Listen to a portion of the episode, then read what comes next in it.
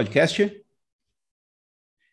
Isso aí, então, começando mais um super encontro dos Vingadores, comentando os informativos do TST. Dessa vez, os informativos 239 e 240. Você já conhece todo mundo aqui, então não vou apresentar, né, um por um, mas nós estamos recebendo uma convidada ilustre aí, a doutora Ana Paula, ela que sabe tudo de jurisprudência do TST, vai nos ajudar hoje e vai começar a nos acompanhar também, caso queira, nos futuros encontros. Mas, sem enrolá-los mais do que o necessário, vou passar a palavra aqui para Emily, que é a primeira expositora do dia. Boa noite, gente. Consegue me ouvir bem? Tudo certinho, né? A decisão que eu escolhi hoje é, na verdade, é um julgado turmário, tá? É uma, uma decisão da segunda turma da relatoria da ministra da ministra Delaide e trata da nulidade da rescisão contratual no curso de movimento paredista de empregada que não participou da greve. É, então, nesse caso, a Corte de Origem manteve a sentença que declarou aí a invalidade da rescisão contratual efetivada durante o movimento paredista, e eles consignaram que não seria possível ao empregador rescindir é, os contratos de trabalho no decurso da greve, ainda que não se trate de, de trabalhador grevista, por conta do que dispõe aí o artigo 7 é, parágrafo único da lei de greve. Então, ainda que o exercício do direito de greve não seja é, ilimitado, o parágrafo 1 do artigo 7 da lei de greve é, proíbe expressamente a rescisão dos contratos de trabalho no período em que perdurar o movimento paredista. E aí, nesse mesmo sentido, decidiu a terceira turma, porque essa é uma decisão da segunda turma. Mas a terceira turma também, num caso semelhante, decidiu no mesmo sentido, e eles entenderam que o ato de dispensa é, sem justa causa do empregado durante a greve mesmo que ele não tenha aderido ao movimento paredista, configura conduta abusiva e antissindical. E esse julgamento, ele da terceira turma, ele foi da relatoria do ministro Maurício Godinho, e ele destacou que essa proteção ali, do artigo 7 da lei de greve, né, que determina a suspensão dos contratos de trabalho durante a greve e veda a rescisão nesse período, inclui também o empregado que não aderiu ao movimento. Então, esse é um caso diferente, porque geralmente a gente está acostumado a ver a situação de de despedida de empregado grevista, né, que, que, participou do movimento. Mas nesse caso não, o empregado ele não aderiu à greve, mas ele acabou se beneficiando dessa decisão do TST ali que vedou a dispensa durante esse período. Se essa decisão é, tivesse mantido o reconhecimento da legalidade da demissão, por não ser empregado grevista, é, talvez aí no, no próximo movimento de adesão, a adesão à greve seria até maior porque o empregado ficaria com receio né, de ficar trabalhando e ainda correr o risco é, de os grevistas terem aí alguma vantagem, alguma vantagem que ele não, não tenha tido. Então, é, a gente pode pensar também na situação em que o empregador quer fazer algum corte na empresa é, durante a greve e aí ele vai demitir alguém sem justa causa. Se ele não pode demitir alguém que participa do movimento paredista, evidentemente que ele vai demitir então quem não participou. Então, nessa situação pode ficar um pouco complicado, até ferir aí a, a isonomia, né? Mas eu quero ouvir também a opinião de vocês, o que vocês acham sobre esse julgado. Boa noite, pessoal. Um beijo lá para a Vânia, que está vendo a gente no YouTube, né, Vânia? É... Ô, Emily, eu tenho, na verdade, uma pergunta né, para você.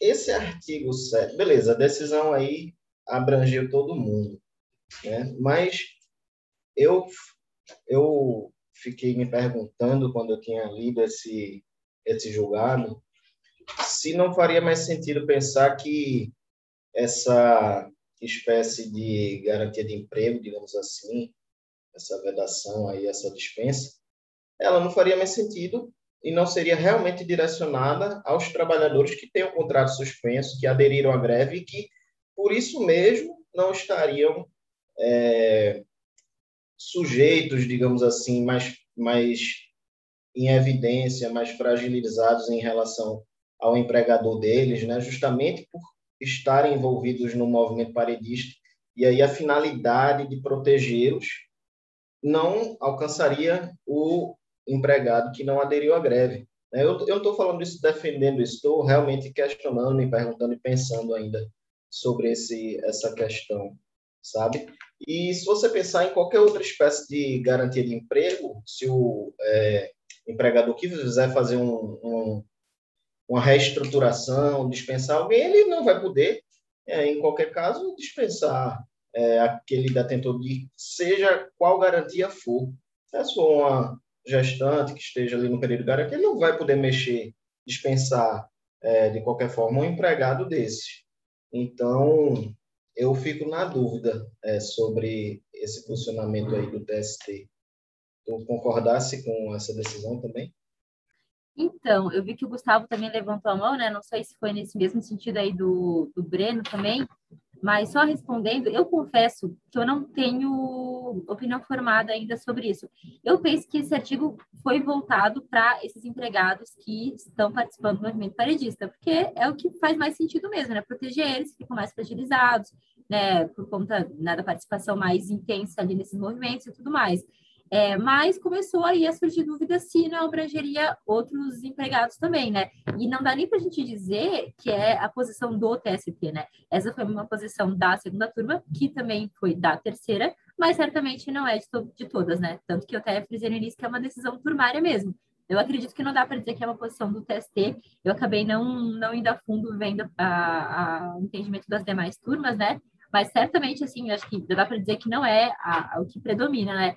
Eu penso que essa questão de tentar proteger também os demais empregados tem isso da isonomia também, que eu acho que é algo que pode levar em consideração, porque também não dá para dizer, é, por outro lado, que o empregador, durante a greve, ele não pode fazer nenhuma reestruturação na empresa, é, de de repente fazer algum corte, porque ele não pode demitir simplesmente ninguém. Né? É complicado também, acho que isso seria invadir demais aí também é, as decisões empresariais e tudo mais, né? Mas essa questão da isonomia realmente é muito forte. Por isso que eu achei interessante trazer, porque realmente é uma questão que eu não tinha pensado ainda, né? De, de abranger empregados não grevistas. E eu queria ouvir a opinião de vocês também sobre isso. Mas realmente não sei, não sei mesmo. Pode falar, Gustavo. É, então, eu acho que a, uma leitura inicial de, do texto, né, você imagina que a ideia é proteger aqueles trabalhadores que participam da greve, né, como uma questão sensível, um direito constitucional e para que você não haja uma óbvia é, um, um, desencorajamento por parte do empregador para que eles participem do movimento. Mas eu penso o seguinte também, um, um dos direitos dos grevistas é empregar os meios, está na lei, inclusive, é empregar meios para é, convencer os outros empregados a também participar do movimento. Então, o empregado que não esteja em greve não quer dizer que no curso da greve ele não possa vir a querer participar, ele pode cogitar participar da greve.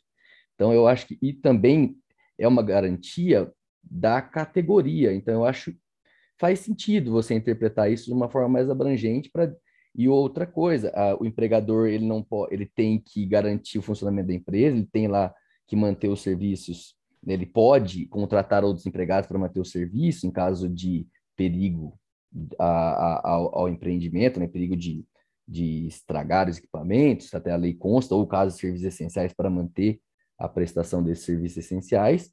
Mas a ideia da greve é fazer com que o empregador negocie. Se o empregador, de repente, consegue fazer um corte dos funcionários que não estão trabalhando, talvez você não consiga atingir o objetivo. Eu acho que é, é razoável, apesar de você não. você É uma, é uma interpretação extensiva, mas eu acho que é razoável, sim, você pensar que o empregador tenha que manter a estrutura da empresa ao menos no período da greve, até porque a gente sabe que greves, em geral, elas não duram tanto tempo assim que não seja razoável o empregador aguardar o desfecho da greve para depois fazer a reestruturação e dispensar quem seja o caso. Eu acho que se ele dispensar o empregado que não participou da greve depois que a greve acabou, ele não vai ter problema, por exemplo, de uma ação alegando uma dispensa discriminatória depois, porque se a greve acaba numa semana, ele dispensa os alguns dos grevistas na semana seguinte, ou os cabeças, eles podem entrar com uma ação dizendo que a dispensa foi arbitrária, discriminatória, antissindical.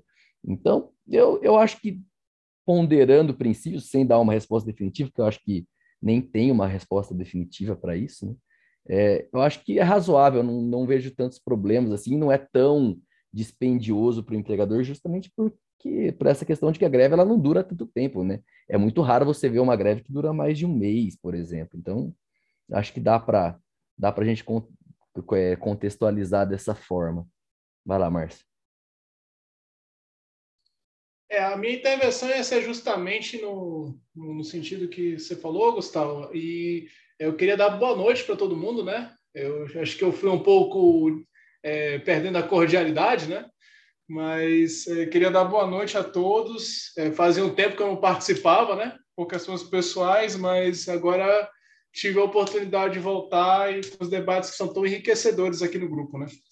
Mas é, a minha intervenção ia ser justamente no sentido que o Gustavo falou, é, no sentido de você usar essas dispensas dos trabalhadores que não aderiram à greve como bode expiatório para enfraquecer o movimento, né?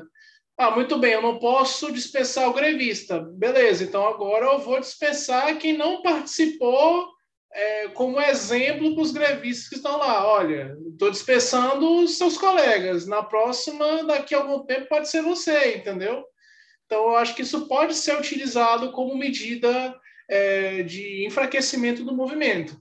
Agora, em contrapartida, a questão é muito delicada porque você também não pode inviabilizar o próprio exercício do jus variante do empregador.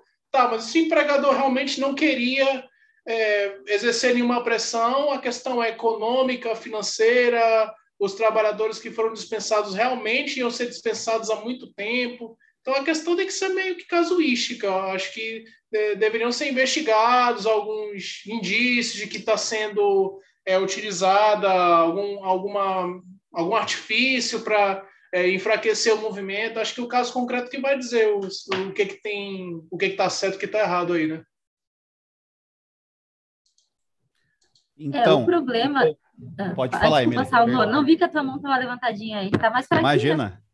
Eu le levantei para você, pode falar. Olha só, uma coisa que eu fiquei pensando, né? Eu concordo com essa análise casuística e essas questões são tão complexas que muitas vezes essa análise vai ser necessária mesmo. Não dá para a gente firmar uma posição tão assim, vai ser isso sempre deu.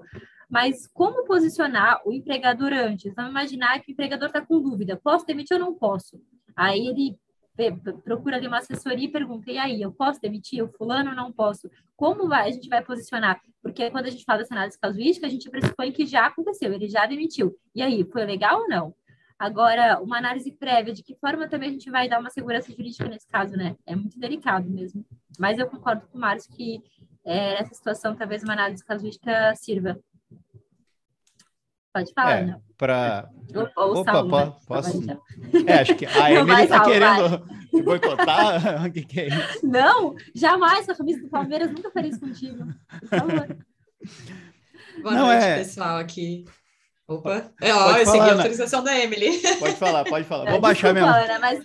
Não, desculpa, Ana, acho que deixa fala, fala, fala. o Saulo, que ele não, já não, tava... pode falar. Pode falar, é, eu concordo com o Márcio. Pode pular.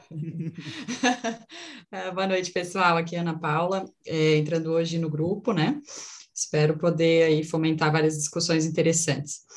Uh, em relação a esse tema, Emily, eu também estou de acordo ali com o Gustavo e com o Márcio, é, especialmente quando a gente pensa que, assim, a greve é né, como, como autotutela, né, por parte dos empregados, então a gente, a gente tem que observar que eu já participei de situações em que eu fiquei na dúvida se eu participava ou não do movimento, né? E às vezes você, é, conforme o movimento vai tomando forma, ele não é um movimento estanque. Entramos hoje e o movimento é desenhado do início ao fim como ele vai ser é, as guias dele, enfim, né? E aí, com o tempo, você vai verificando que, às vezes, ou você quer ingressar no movimento, enquanto trabalhador, né, eu digo, ou você quer, inclusive, deixar o movimento, porque ele tomou formas que, às vezes, não são aquelas com as quais você concordava, né? Então, tem essas duas situações também, e vislumbrando isso, e também a questão que o Márcio levantou, eu acho que é prudente a gente é, ter uma interpretação ampliativa nesse sentido, sim. Seria isso.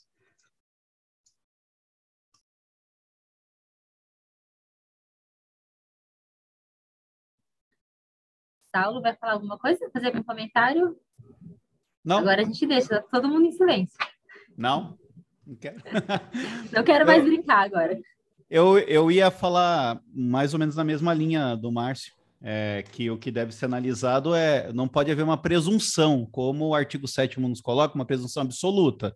Quer dizer, despediu, é, perdão, dispensou o empregado grevista, presume-se de maneira absoluta que foi discriminatória. No entanto, quando o empregado alega uma dispensa discriminatória, ele vai ter que demonstrar na linha argumentativa dele de que aquilo tem força o suficiente para caracterizar uma dispensa discriminatória. Então vai depender de argumentação. Mas agora, eu acho que o ônus fica com o empregador. Quer dizer, o empregado talvez não precise demonstrar, mas ele tem que trazer argumento que construa um fato verossímil E aí passa o empregador, é, passa para o empregador esse ônus aí de demonstrar que não foi discriminatória. Que, por exemplo, o turnover da empresa foi aquele mesmo, aquele regular de, de meses passados, etc. Isso dá para ser analisado até de forma estatística, mas não dá para a gente fechar. E aí você não vai poder fazer um compliance desse aí, falar, olha, pode sempre, não pode nunca, não dá, né? Vai depender realmente. Agora, se não estiver fazendo perseguição de verdade, pode, ué. Depois a gente vai mostrar que não foi nada demais mesmo. Uh, e eu vou tratar um pouco desse ônus da prova quando chegar na minha exposição, então vou ficando por aqui, mas eu acho que é nessa pegada mesmo.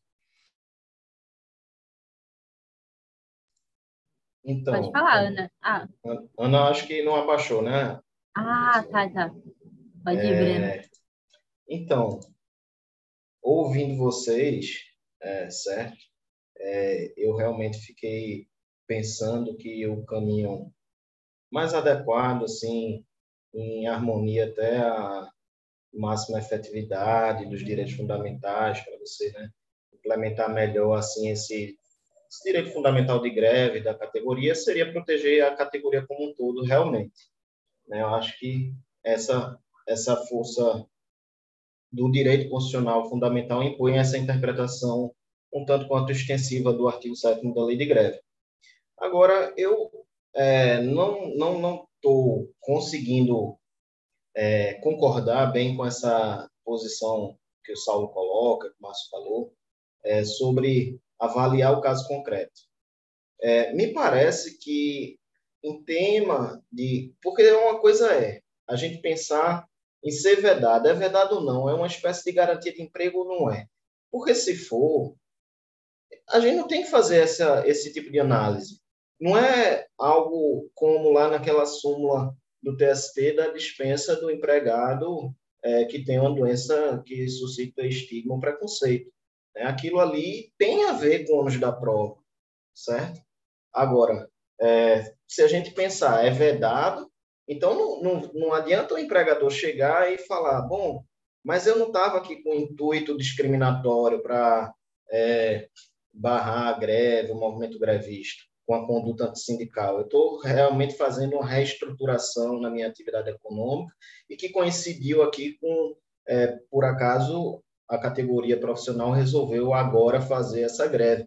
Né? Mas a minha intenção é só reestruturar. Enfim, é, é isso. Eu acho que, do meu ponto de vista, deve haver essa interpretação criativa como esse julgado e o da terceira turma do TST já se funcionou, mas sem necessariamente o empregador poder se manifestar e provar que está fazendo uma reestruturação. É verdade, porque a lei veda a dispensa naquele. Assim como não vai poder dispensar o, o grevista, sabe? O artigo ele não vai deixar o empregador de, é, chegar e, e provar que não está querendo discriminar o grevista. Não importa. Se você dispensar o grevista, é nula aquela dispensa e se você dispensar o não grevista, se o artigo 7 amparar o não grevista, então, enfim. Bem-vinda aí, Ana Paula. Tá. É, depois da, da intervenção muito boa do Breno, é, eu tenho duas questões. É, a primeira é o seguinte: o, Saulo chegou a dizer, bem, é, a, o ônus da prova seria da empresa de provar. Isso, isso a gente está discutindo a questão de, da questão da análise casuística e tal, mas é, e que isso não seria caso de presunção.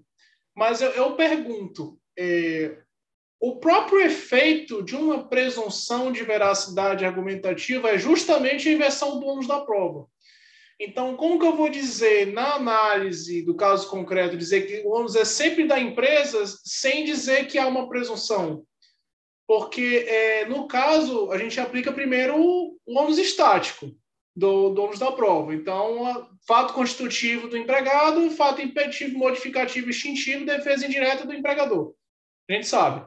Agora, o problema é, se eu digo que o ônus da prova é sempre do empregador, é, a meu ver, assim, eu posso estar equivocado, mas automaticamente você está considerando que há uma presunção é, de veracidade é, dos argumentos do empregado é, possibilitando prova em contrário, claro, mas é, haveria uma presunção de veracidade dos, dos argumentos do, empre, do, do, empregado, do reclamante, até que o empregador prove o estilo contrário. É, sendo que o 818, parágrafo 1 da CLT e o 373, parágrafo 1 do CTC, é, possibilita a distribuição dinâmica mais durante o processo. E, conforme o CPC 357, inciso 3, é, essa decisão tem que ocorrer antes da instrução, ou no início da instrução, após o recebimento da contradição, para justamente possibilitar o contraditório. Então, é, como que a gente operacionalizaria é, é essa questão do ônus ser sempre do empregado? Essa é a minha dúvida, que não, que não, não consegui entender. E a outra, é, a questão que o Breno falou é, eu, eu, eu, me pergunto também, bom, é, não seria possível o empregador dispensar. Seria impossível o empregador dispensar nessa interpretação, que é coerente. Mas eu também me pergunto, é, se for um empregador de grandes proporções, por exemplo, uma grande empresa com CNPJ que se, se distribui para diversas localidades do país e a greve for local, é como que eu vou obstar, por exemplo, o empregador de dispensar um cara lá em Santa Catarina e a greve está ocorrendo em Pernambuco? Entendeu? É essa a minha dúvida também, quando a greve for local e quando a greve for nacional. Entendeu? Tipo, o empregado aqui não tem nada a ver. A greve é dos empregados numa localidade específica e eu vou obstar o empregador de dispensar no, no país inteiro. Entendeu? Só que, ah, muito bem, então vamos restringir onde está acontecendo a greve. Tá, mas a lei a lei não vai não faz essa, essa exceção, entendeu? Então a gente vai estar criando um, uma ramificação, né? uma, uma limitação do preceito legal sem disposição expressa, entendeu? São, mas é realmente um tema que desperta assim muita controvérsia, muita discussão. Não é por causa que chegou no TST, né? É, eu voltando aqui, é, a Ana Paula reparou que aqui a coisa rende, né? Às vezes a gente tem uma questãozinha que a gente acha que, é isso que não vai dar nada e vai ser rápido, vamos para a próxima, a coisa não, não acaba. Mas eu, eu vim aqui. Deviam meio... ter aproveitado quando o pessoal ficou em silêncio, né? Pois é, pois é. Aí deram, Agora já deram, era. Deram, deram abertura. Estava lendo aqui o, o, parágrafo único do artigo 7 que é onde está previsto, né? Às vezes é bom a gente voltar para a leitura do, do artigo para fazer a interpretação primeiro a gramatical. Aqui está dizendo, é vedada a rescisão do contrato de trabalho durante a greve. Ele não está dizendo que é vedada a dispensa sem justa causa. Ou a dispensa arbitrária. Está vedada a rescisão do contrato de trabalho, salvo e a contratação de trabalhadores substitutos, salvo no caso do artigo 9 que trata das necessidades básicas da empresa, e 14, que é abuso do direito de greve. A única, a única exceção que a norma faz é o abuso do direito de greve. Não está dizendo aqui que o empregado, se a, se a dispensa for, for, justificada por motivo econômico, ela, ela é possível, pelo menos pela leitura do artigo. Então, é vedada a rescisão. Então, eu e também não fala aqui do grevista, do, só fala durante a greve. Então, também não há uma, uma, uma referência específica ao trabalhador grevista. Então, eu acho que a interpretação parte daí né? É, não, eu acho que não é nenhuma presunção, eu acho que não pode rescindir, a não ser que fique demonstrado o abuso de lei de greve, se a gente for interpretar conforme está no artigo aqui. Né? Não, né, não caberia, a meu ver, a princípio, em princípio, nem a dispensa por, por motivo econômico do não grevista durante a greve. Né? A única possibilidade seria o abuso do direito de greve, aí no caso aplicando só para o grevista, porque não consigo imaginar um empregado não grevista abusando do direito de greve. É, outra coisa, com relação ao que o Márcio falou, eu, quem exerce a greve que é a, é a categoria, né? Se, se, a, se a greve é local, não faz sentido nenhum você, o empregador, não poder dispensar o empregado de outra base territorial que não é representado pelo sindicato que está fazendo a greve, ou pelos trabalhadores, né? Pela organização local. Se a greve é nacional, tudo bem, mas se a greve é de um estado e ela, a empresa atua em outro estado e aqueles trabalhadores daquele estado não estão em greve, eu acho que daí já é demais um pouco, mas só para contribuir mesmo, que eu achei interessante voltar um pouco a leitura da lei aqui. Olha, eu acredito que o artigo 7 que o programa dele seja voltado ao grevista, né?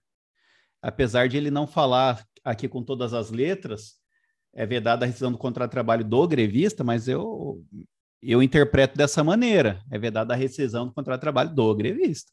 Porque na sequência ele já emenda, né? Bem como a contratação de trabalhador substituto. Lógico que dá para interpretar de uma maneira que tutele mais, né? Todo mundo, é, obviamente que dá, mas eu acredito que deve ser mais ou menos remansoso aí, imagino, né, que essa interpretação se volte para o grevista. É, respondendo ao examinador Márcio, o que eu, eu, acredito que a gente consiga fazer é o seguinte: é como eu disse, esse artigo 7, como ele veda, né, com todas as letras aí, a dispensa do grevista, se ele dispensar, a consequência é reintegrar, é indenizar, sei lá, não tem o que acontecer. É uma análise mais ou menos objetiva, né? Agora, continuo batendo nessa tecla, que dá para haver discriminação em outras hipóteses não previstas anteriormente pela lei. Tanto é assim que a 9029 ela é rol exemplificativo, a 443 é rol exemplificativo. É, então, dá para ver. E aí a gente vai partir para uma outra discussão. Se o empregado vier em status asserciones, né, trazendo um argumento forte, demonstrando que na linha argumentativa há sim uma possibilidade de discriminação, aí se passaria ao empregador demonstrar que não há. E isso não é uma prova diabólica, é uma prova que dá para ele fazer. Eu exemplifiquei aí, mostra o turnover, sei lá, da empresa, mostra o plano interno de reestruturação, ah, mas se ele não tiver nada e se realmente tiver um gap muito maior que o normal, sinto muito. Você deixou para ter uma conduta anormal no mês errado, né? Aí, aí vai ser um problema. Mas assim, e aí, para resolver a distribuição dinâmica como regra de julgamento, né? É, acho que o magistrado, antes de concluir, é, ele abriria o prazo daí para a reclamada se pronunciar, né? Então abre o prazo geralmente isso, isso acontece na própria audiência, né? Quando ele verifica lá, é, porque, né? Como nós sabemos, não, não há esse momento do saneador no processo do trabalho, então muitas vezes o juiz faz isso na audiência, mas se ele não fizer, não acho que tem problema. Quando for concluído para ele, ele converter em diligência, ele converte lá, dá um prazo para reclamada e depois conclui de novo. Né? Agora, também acho que na sentença, e perdão, eu falei que é regra de julgamento, não, é regra de processo, né? Não é regra de julgamento, tô já voltando atrás aqui. Então, o que não dá, aí sim, é para ele pela primeira vez, na sentença, falar que a, a, empregadora não provou. Aí realmente eu concordo. Ah, deixa eu só intervir rapidinho aqui, mas é, se o, o artigo 818 fala, no inciso segundo, que é ônus que cabe a o réu a prova de fato modificativo, extintivo, impeditivo do direito, ele já tem, já, e tem a inicial tá posta, ele já tem ciência de que ele tem que provar aquilo. Apesar de não ser uma regra, eu não imagino que o juiz tenha que, que fazer, que conduzir o processo para que a empresa faça o que está escrito na lei, previamente. Isso vai não, depender mas aí da alegação. distribuição dinâmica. É, seria é. O, o réu provando o fato constitutivo do direito do autor, né? Seria o inverso, né?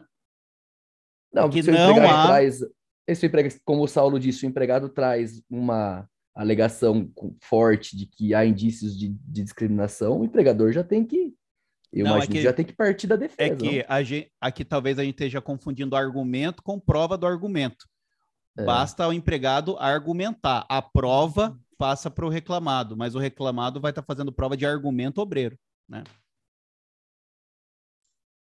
Bom, é, aproveitar aqui queria falar sobre outra coisa, agora emendou tudo, agora não sei por, por onde eu começo. Né? Mas, puxando o gancho, acho que, que Saulo foi muito feliz aí na, nas ponderações dele. Sabe, independente da questão do artigo 7 obviamente, pode a gente pode entrar pela linha da discriminação se você dispensar alguém porque ele fez um movimento grevista, isso é uma discriminação, evidentemente. E quando, se o, se o empregado ajuizar uma ação alegando uma dispensa discriminatória, a regra, tirando lá o caso da súmula 400 e pouco, aí, se alguém lembrar a súmula, fala o número. Mas a regra é que se você afirma que, que sofreu uma dispensa discriminatória e por conta disso a dispensa é nula, e por conta disso você deve ser indenizado em dobro lá da lei, isso é fato constitutivo do direito. Isso é, é ônus da prova do reclamante, a priori, a prioristicamente. É, o, é a parte autora que deve, que deve não, que tem o ônus é, de demonstrar a veracidade dessa alegação, sabe? Do meu ponto de vista, a, o desenho do ônus estático é esse. E aí, claro, aptidão da prova, prova diabólica para o autor, para o empregado, demonstrar que aquela dispensa foi discriminatória, não raramente é muito difícil. Né? E aí você atribu redistribuir o ônus é, como uma regra de instrução, reconhecendo o ônus como uma regra de instrução também, redistribuir o ônus, permitindo a, ao réu é, se desvencilhar da nova carga probatória que ele recebe, que ele recebeu ali, né, exercendo efetivamente contraditório, ampla defesa e não sofrendo uma decisão surpresa lá atrás, lá na sentença, né? Se, se isso tudo acontecer, perfeito. Mas realmente, do meu ponto de vista, salvo no caso em que a súmula é, trata ali, cria uma presunção, certo? A súmula lá do TST, no caso de doença que suscita estigma ou preconceito, aquela súmula cria uma presunção. Por isso, o desenho inicial da distribuição do ônus da prova, fato constitutivo, fato impeditivo, fato modificativo, fato extintivo, esse desenho inicial, quando o caso é o caso da súmula, ele já inicia com base numa presunção. E aí é atribuído esse ônus ao reclamado, por conta da súmula, que ele não vai sofrer uma decisão surpresa por um redesenho do ônus da prova, de forma é, surpreendente na sentença. Mas não sendo o caso da súmula, é, eu entendo que deve haver, sim, uma decisão interlocutória na qual o juízo vá é, expressamente atribuir esse ônus. E o que eu ia falar mais, é, sim, o que eu ia falar, ela comunicando, me comunicando com o Gustavo, quando ele é, foi lá ter uma interpretação mais literal, né, Gustavo, ali do artigo 7 é, me parece, sabe, que o parágrafo único, que é onde está afirmando que é vedada a dispensa durante a greve, ele se comunica, ele é complementação, uma derivação do CAPT. E o CAPT, ele, ele diz que a greve suspende o contrato de trabalho. Então, ele chega dizendo fazendo referência a pessoas que estão com o contrato de trabalho suspenso e depois diz durante a greve é vedada a dispensa. Então, me parece que é, numa técnica exegética é, de analisar o parágrafo com o caput, a priori, a interpretação mais literal indicaria esse caminho de é, entender que a finalidade, a norma se dirige até literalmente mesmo, não apenas teleologicamente, se dirige ao grevista. Mas, como falei, eu concordo que realmente, pela máxima atividade da, do direito à greve, deve ser ampliada essa interpretação. Mas é isso, enfim. Vamos para o próximo ou alguém vai querer falar mais? Porque senão eu já vou emendar aqui. Até a Lei Complementar 95 de 98, né? Fala isso aí, né? Parágrafo tem que sempre continuar o assunto, detalhar o assunto do caput, né? É, exatamente. Saulo agora. Saulo é quase meu professor, Saulo, porque eu sou aluno do preparatório também, sou aluno de Rafael. É, só é... que eu sou, eu sou professor do Puxadinho. Tá famoso demais agora, Saulo. Tá com muito prestígio. Já não bastava os Vingadores assim, aqui, né? Mas vamos lá para a minha da minha decisão, não, a decisão que eu escolhi. Essa decisão é uma decisão mais fora da curva do MPT. Está chegando concurso para juiz de trabalho, né? Deixa eu tirar aquele negocinho feio ali de trás. Está chegando concurso para juiz de trabalho, eu escolhi essa decisão do TST, que também é da segunda turma, que também é da Delaide. Certo? Deixa eu abrir aqui meu roteiro da segunda turma, beleza. O assunto é sobre o salário mínimo profissional dos engenheiros químicos, arquitetos, agrônomos e médicos veterinários, certo? a decisão abordou essa questão. Antes de, é, de tratar propriamente da decisão, eu é, fiz um esboçozinho aqui é, para falar sobre algumas questões gerais sobre o salário mínimo profissional dos engenheiros, especificamente dos engenheiros, porque é, foram os engenheiros que, que foram objeto de decisão, análise ali do TST, certo? Então, eu queria lembrar que a lei específica, a lei 4.950-A, certo? Essa lei regula o salário mínimo profissional desses, desses profissionais que eu mencionei, né? E estabelece que o salário mínimo profissional dos engenheiros vai ser equivalente a seis vezes o salário mínimo, né? A lei fala isso e diz também é, seis vezes o valor do salário mínimo para os trabalhadores que trabalham seis horas, certo? Para os trabalhadores que trabalharem mais de seis horas, a lei diz que esse salário ele deve ser calculado considerando um acréscimo de 25% sobre cada hora a mais que esse profissional, o engenheiro, trabalhar. E aí, para encontrar o salário mínimo profissional de um engenheiro que trabalha, por exemplo, oito horas por dia, é, a gente sabe que para seis horas são seis salários mínimos, então para oito horas seriam a priori oito salários mínimos, mas como há um acréscimo de 25 em uma hora e 25 em outra, o TST tem entendido que são oito salários mínimos e meio. Esse é o salário profissional é, dos engenheiros que trabalham. Isso aí é um entendimento de várias direções do TST nesse sentido, oito salários mínimos e meio para os engenheiros que trabalham oito horas por dia. É, e aí é interessante perceber que esse esse salário, esse acréscimo de 25% que eu mencionei, que a lei trata, ele não tem nada a ver com horas extras, certo? Não é um adicional de hora extra, tá? É um, um, um acréscimo com uma metodologia de cálculo do salário básico mesmo.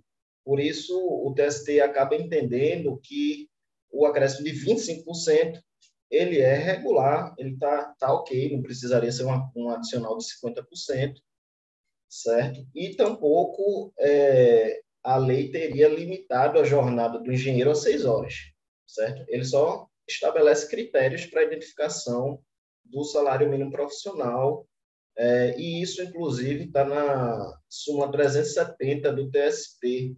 Eu vou ler rapidinho aqui, diz o seguinte, Tendo em vista que as leis número 3.999 e 4.950-A não estipulam jornada reduzida, mas apenas estabelecem salário mínimo de uma categoria para uma jornada de quatro horas para os médicos e de seis horas para os engenheiros, não há que se falar em horas extras, extras salva as excedentes à oitava, desde que seja respeitado o salário mínimo horário da categoria. Então, o engenheiro tem hora extra acima da oitava como de regra acontece. É, e outro ponto a ser abordado antes de chegar no que foi decidido propriamente é essa questão do, da vinculação do salário básico, salário mínimo profissional, ao, ao salário mínimo. Né? O artigo 7 4 da Constituição veda a vinculação do salário mínimo para qualquer fim. Isso também é, tá, consta na súmula vinculante 4 né? que diz o seguinte: salário mínimo, salvo nos casos previstos na Constituição, o salário mínimo não pode ser usado como indexador de base de cálculo de vantagem de servidor público ou de empregado, nem ser substituído por decisão judicial. É, é a questão que tanto é, traz aquele, toda aquela discussão a respeito do adicional de salubridade e tudo mais, né? mas que não é o caso aqui. É, bom, o TST tem isso na OJ 71 da SDI 2. E o próprio STF, eles reconhecem que a fixação do salário básico em múltiplos de salários mínimos não ofende a Constituição. Né? Só vai haver a ofensa à Constituição se houver uma vinculação a reajustes do salário é, daquele profissional. Então, fui contratado hoje, posso ter o meu salário é, estipulado com base em múltiplos de salário mínimo. Por isso, a lei seria válida, né? O problema todo ali é que o STF busca combater, a própria Constituição, no artigo 7 busca combater, é a questão da inflação, né, que, isso, que isso vai ocorrer quando o salário mínimo é utilizado como indexador. Então, é, até porque se houvesse, se pudesse ser corrigido, ser reajustado automaticamente os salários, quando houvesse um aumento do salário mínimo, se algum, se algum salário, alguma espécie contratual, um aluguel, tudo isso pudesse ser reajustado, o, o aumento do salário mínimo não valeria de nada, né? Então, não dá para ficar indexando o salário mínimo é, quando há esses reajustes. Beleza. Então, vamos para o caso. Essa, essas eram as premissas que eu queria relembrar para vocês. O caso foi o seguinte. O SENGE, que é o Sindicato dos Engenheiros, ele ajuizou uma ação coletiva em face de uma determinada empresa, porque o plano de cargos e salários dessa empresa, ele estabeleceu um salário básico inicial dos engenheiros num patamar inferior ao salário profissional da Lei 4.950. Só que, para tentar não violar a lei, isso é meio comum, que eu já vi em alguns locais. Para tentar não violar a lei, a empresa colocou uma rubrica chamada diferença do salário profissional dos engenheiros. E aí essa rubrica seria no valor correspondente à, à diferença, para complementar. Né? Aí o que é que acontece? Quando havia algum tipo de reajuste é, salarial conquistado pela categoria numa norma coletiva, ou então quando os engenheiros eram promovidos por mérito, por antiguidade, o valor do reajuste incidia sobre o salário básico apenas, e não, ao mesmo tempo, sobre essa rubrica, diferenças do salário mínimo profissional dos engenheiros.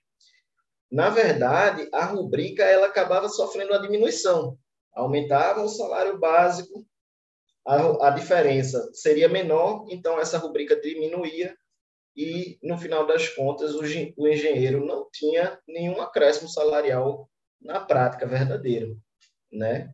E aí é, o TST acabou reconhecendo, a segunda turma, né, no caso, é, reconheceu que essa prática é, acabou, por consequência, vinculando é, o salário mínimo dos engenheiros, o salário mínimo profissional dos engenheiros, ao salário mínimo. Esse salário mínimo profissional esse, é, passou a ser indexado pelo salário mínimo, porque somente nos casos de reajuste do salário mínimo é que eles efetivamente teriam algum ganho é, no final das contas. E essa, essa prática da, dessa, desse empregador também estaria, segundo o TST, violando, além da irredutibilidade salarial, porque a diferença, essa rubrica, ela tem natureza salarial, essa, essa diferença, é, também estaria violando a isonomia, porque os demais profissionais, né, dessa, os demais empregados que não engenheiros, eles iriam receber o reajuste salarial da norma coletiva ou de uma promoção e efetivamente iriam ter um ganho. Né? Então, acabou que essa prática, essa conduta é, estaria violando também a isonomia, certo? Então, é, deixa eu ver qual, qual foi aqui a minha conclusão. A minha conclusão é que eu concordo com o TST, né? até porque se a gente, se eles, a gente não, se eles é, tivessem, no momento da contratação deles, é, recebido o salário mínimo profissional sem essa rubrica, sem essa, essas diferenças, todos os reajustes iriam incidir sobre o salário básico, sobre o salário mínimo profissional. Não teria acontecido isso, que só, só, só ocorreu porque o, o, o, o empregador estabeleceu essa dinâmica com essa, essa rubrica. Então, o TST determinou, condenou a empresa é, para que todos os reajustes ao longo dos anos anteriores incidissem também sobre a rubrica Diferenças de Salário Mínimo Profissional. Vai lá, Gustavo. É, não, só para arrematar mesmo, que eu já, eu já peguei, inclusive, processo nesse sentido, e até alguns, algumas pessoas confundem, né? Porque, como você bem disse, uma coisa é você ter a. Você, quando, ao contratar um engenheiro, o agrônomo, as pessoas que são sugeridas por essa lei, é necessário você observar esse piso salarial da categoria, como você falou, são seis salários mínimos para quem trabalha seis horas, oito horas e meia para quem trabalha oito. Porém, é, a, tem, já peguei ação nesse sentido, tem, tem algumas pessoas que entendem, o erro está aí, né? Você, o salário mínimo sendo reajustado, você não pode reajustar automaticamente o salário dessas pessoas. Esse salário é só para contratação.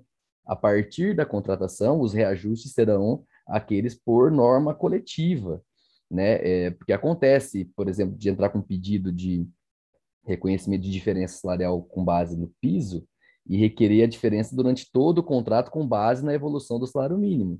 Né? E não, você fixa o salário na época da contratação e depois aqui, aquele valor vai ser sofrer as, os acréscimos da, da norma coletiva apenas e deixa de, deixa de estar vinculado ao salário mínimo de acordo com a súmula e com o artigo 7 né, inciso 4.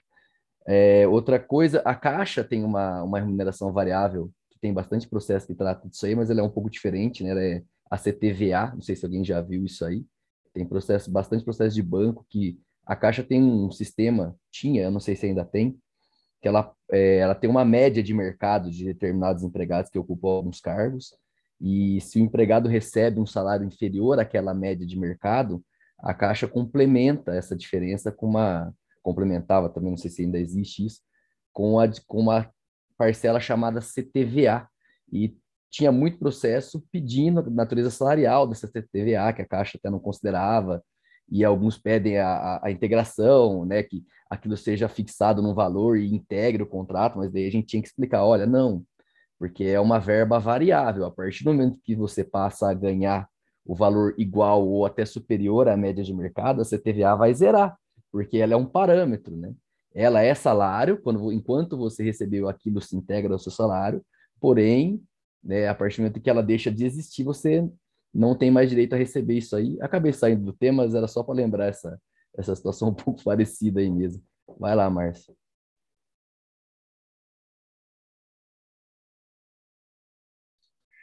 Eu queria comentar a, a situação muito semelhante dos empregados da Petrobras. Até cheguei a colocar aqui no chat da RMNR, né? Remuneração mínima por nível e regime, né? E isso daí dá muita confusão na prática, porque é, o problema está justamente no adicional de periculosidade, né? Em que quando o trabalhador ele está na RMNR e recebe a RMNR, um trabalhador que tem um adicional de periculosidade bate na remuneração mínima, acaba que um empregado que está ganhando, que está numa situação de trabalho em risco acentuado, ele acaba ganhando quase a mesma coisa que um trabalhador que não está. Quando esse trabalhador ele tem direito de ganhar mais, né? Porque, no caso, ele está numa situação de, é, de risco acentuado e, por conseguinte, merece receber, né? Então, esse, esse é um dos grandes problemas né, da, da RMNR, que porventura que é, deve ser, no caso, observado também para os trabalhadores da, da, do caso concreto que o Breno comentou, né? Inclusive, essa questão é, da RMNR tem incidente de resolução de incidente de recurso de revista repetitivo, né? Tem o TST está apreciando isso aí. Na verdade, apreciou. Já foi julgado. Está é, no Supremo agora. Exato. O, o, STF suspendeu a decisão do, do TST. Né? Então, são coisas assim que é, talvez fuja da, da maioria da, das questões dos empregados em geral, é meio específico, né? É, tratando de uma categoria e tudo mais, mas tem envolve uma decisão vinculante, né, essa questão da RMR, então pode vir eventualmente aparecer em prova. Eu, eu não, não apostaria muito, mas acho que são coisas que a gente precisa realmente estudar e estar tá por dentro, querendo ou não. Verdade. Bom, se ninguém for falar mais nada, é o Márcio mesmo. Bom, começar então, né? É, o meu caso, gente, é bem simples. Deixa eu só abrir aqui. Só um minutinho aqui o meu, meu navegador. Formativo 239. É um mandado de segurança que foi impetrado. É um mandado de segurança que foi impetrado, achei é, contra uma. Deixa eu ver aqui. Aqui. É, o de segurança que foi impetrado em uma situação bem peculiar do TRT 12, Santa Catarina. É, existia uma portaria conjunta é, portaria conjunta 93 de 2017 da presidência e da corregedoria do, do, do TRT-12, que limitava a quantidade de folhas que poderiam ser é, juntadas né, no, na transmissão dos dados, né, que era o Sistema de Transmissão de Dados e Imagens, STDI. É, só para anotarem um número, pessoal que só estiver ouvindo, é o recurso ordinário 221, dígito 61, é, 2019, 5, 12, 40 STI2, tá? É, no caso, essa portaria conjunta, ela tem essa peculiaridade de limitar né, a quantidade de folhas, é, e, por conseguinte, é, seria uma, uma limitação do próprio direito de petição do advogado.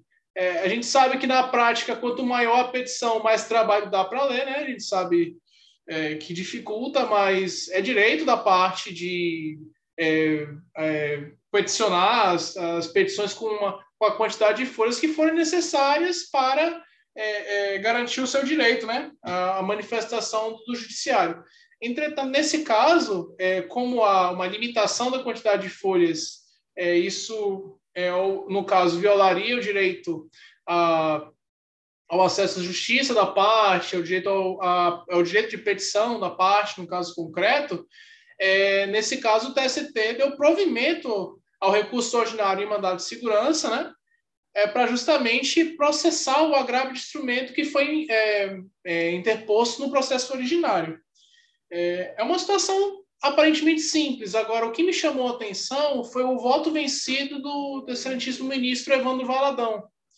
É, no caso concreto, o que, que houve? Lá na ação matriz, houve o trânsito em julgado do, do recurso que foi é, manejado no, no, no, processo originário.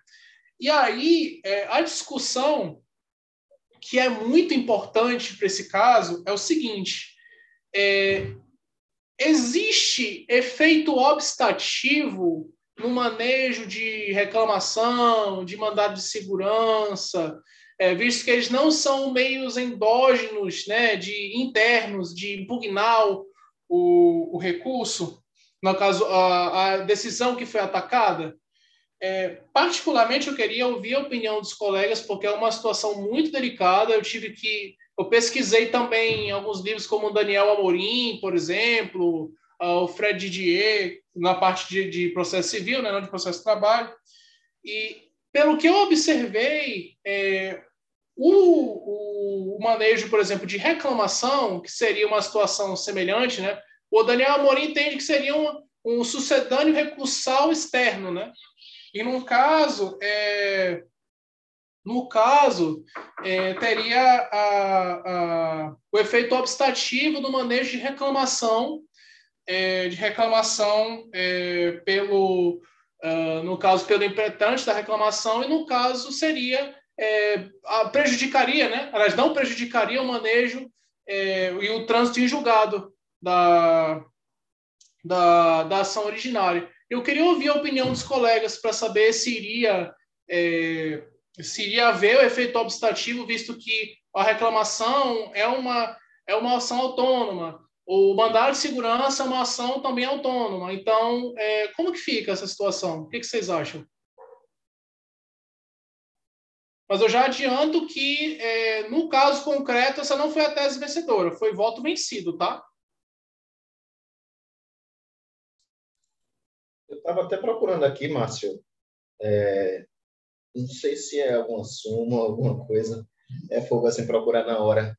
Mas há, é, ou alguma decisão, mas eu me recordo de já ter visto é, em algum local dizendo que a reclamação especificamente ela poderia e deveria ser manejada antes do trânsito julgado né, daquela ação a partir da qual você entra com a reclamação. Depois do trânsito de julgado, você não tem como manejar mais e desconstituir aquela coisa julgada que se formou. Então, é natural que aquele processo é, de onde você é, apresenta uma reclamação num tribunal, aquele processo em si, muitas vezes, ele vai ficar pra, parado e vai escoar o prazo do recurso, se é que havia algum recurso, enfim.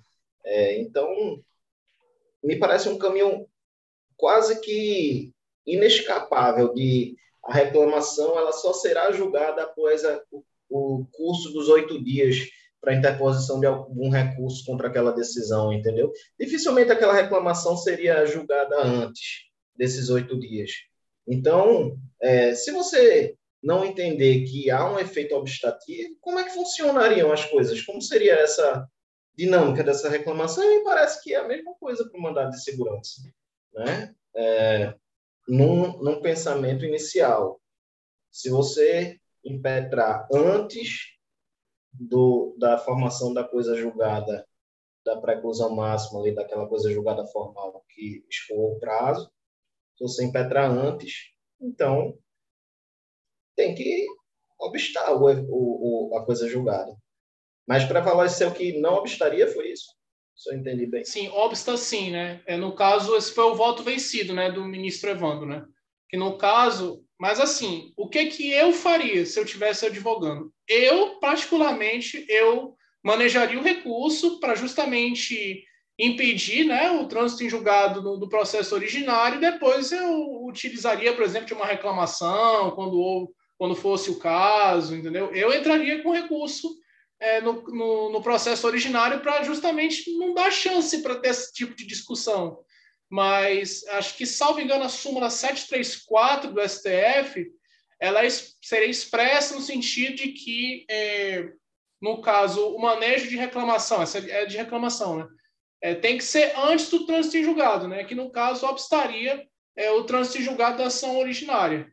Aliás, após o trânsito julgado não cabe reclamação. Então, por conseguinte, antes do trânsito julgado caberia reclamação e, por conseguinte, não faria sentido, de verdade, é, você entrar com a reclamação, você discutir a questão numa ação autônoma ou no sucedâneo recursal externo, como o Daniel Amorim fala, e simplesmente quando transcorre o prazo, transcorre o tempo que o tempo vai sempre transcorrer, a parte perdeu o direito pelo, pelo mero transcurso do prazo é, no, no, processo originário. Né? O Márcio, nesse caso, perdão, ficou decidido o que então? O que que venceu?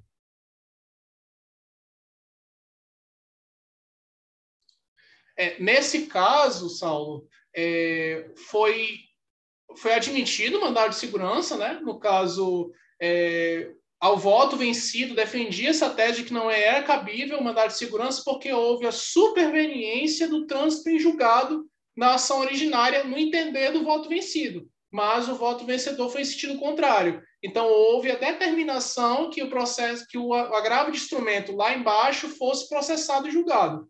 Não houve trânsito em julgado porque houve justamente a impugnação de uma decisão interlocutória que acabou sendo o recurso ordinário que foi julgado nesse informativo. Maravilha. A secretaria comeu broa, né? Podia ter transitado enquanto o MS não tivesse sido resolvido. A pior que é, né? É verdade. Interessante, eh, Márcio, é, que nesse exemplo que você falou, não, mas eu é, entraria com recurso ao mesmo tempo, né, para não deixar isso acontecer. E eu já vi alguns casos que você percebe, inclusive, que, que cabe realmente reclamação e, ao mesmo tempo, cabe recurso revista, por exemplo, sabe? Você meio que tá, teria à disposição é, mais de um meio para impugnar aquela decisão. A questão é que será que o, o tribunal não vai entender prejudicado um, eventualmente uma reclamação se você depois interpor um recurso revista ou seja lá qual for o recurso, sabe? É, possivelmente, é, até porque você pode até ter decisões conflitantes aí é, em relação a esse, esses julgamentos.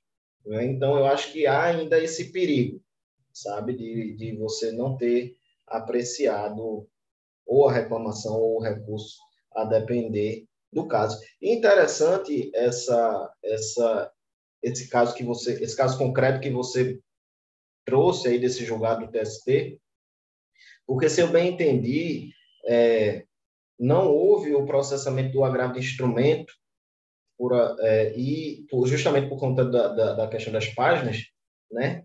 E para determinar esse processamento, mas não houve pelo juízo a de quem no caso, não é isso? É, pelo próprio tribunal que não julgou o mandato de segurança, o, o agravo de instrumento. Olha, é, não está expresso aqui no, no, informativo, mas como se trata de negou processamento é, ao agravo de instrumento, é, eu entendi que seria justamente o juízo é, do primeiro grau, mas não está expresso, né? Porque como seria processamento, embora no caso não haja juízo de admissibilidade no juízo de agravo de instrumento, mas como a, a peça do agravo de instrumento ela é manejada no, no, no juízo a qual ele só remete, né, ele recolhe as contrarrazões e remete, eu acho que no caso quem não aceitou o agravo de instrumento foi o juízo, o juízo a qual, a primeira instância, né? Pronto, esse é um caso, digamos assim, meio clássico. Eu acho que já caiu isso até em prova da OAB é, há muitos anos. É, acho que o Renato Saraiva fala dessa, dessa hipótese no livro dele também. É, e a doutrina, inclusive, é, questiona qual o caminho para você é, combater essa decisão do juiz de primeiro grau que não remeteu o agravo do instrumento e não caberia a ele fazer juízo de admissibilidade.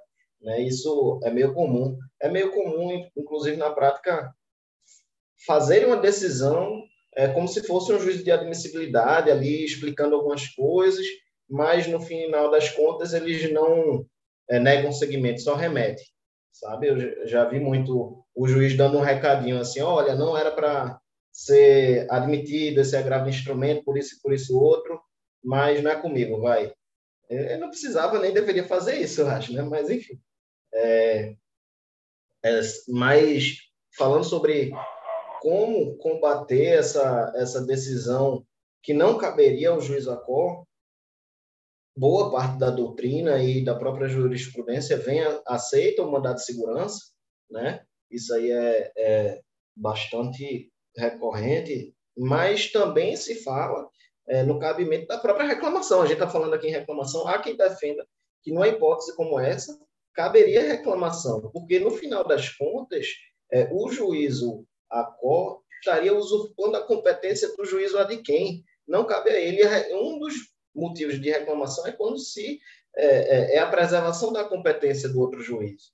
Então, se o juízo aconega segmento a esse agravo, você poderia, em tese, aí vai ter toda uma discussão, é, em vez de impetrar o mandado de segurança, chegar lá no tribunal, para onde seria o tribunal competente para julgar o agravo de instrumento, processar julgar o agravo de instrumento, e fazer a reclamação e dizer, ó, aquele cara lá embaixo está usurpando a competência né? Uma competência absoluta, inclusive.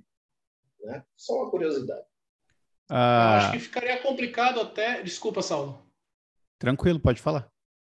Tá. Não, aqui eu acho que seria complicado até o próprio juízo, na primeira instância, fazer qualquer juízo de valor acerca do, do conteúdo, da quantidade de folhas, do, do agravo de instrumento, até porque ele não tem competência funcional para julgar, né? É, já houve casos que eu já tive oportunidade de, de, de ter contato, já vi isso na, na prática, é, justamente de partes que às vezes o, o advogado chega. Uh, houve um equívoco, por exemplo, vamos falar em agravo de petição, que também é competência funcional do TRT. Aí chega, houve um equívoco do segundo grau, é, e aí é, não houve manejo de embargo de declaração, nenhuma resignação e voltou. E quando houve o comando na, no acordo de agravo de petição, é, houve uma, um, um, reformar, houve na verdade reformar-se o império pela forma como ficou escrito. E aí, no caso, é, o juiz de primeiro grau mandou executar o que estava escrito. Entendeu? O juiz, ah, mas está nitidamente, é, tá, dá para perceber que houve um equívoco na hora de, é, de fazer o acordo, mas o juiz de primeiro grau não pode realizar qualquer mudança no que foi decidido no tribunal. É, e aí, nesse caso, houve a, é, é a execução desse, do, do, do comando, do, do comando do agravo é, de petição que acabou gerando uma confusão, com um maior tumulto, né?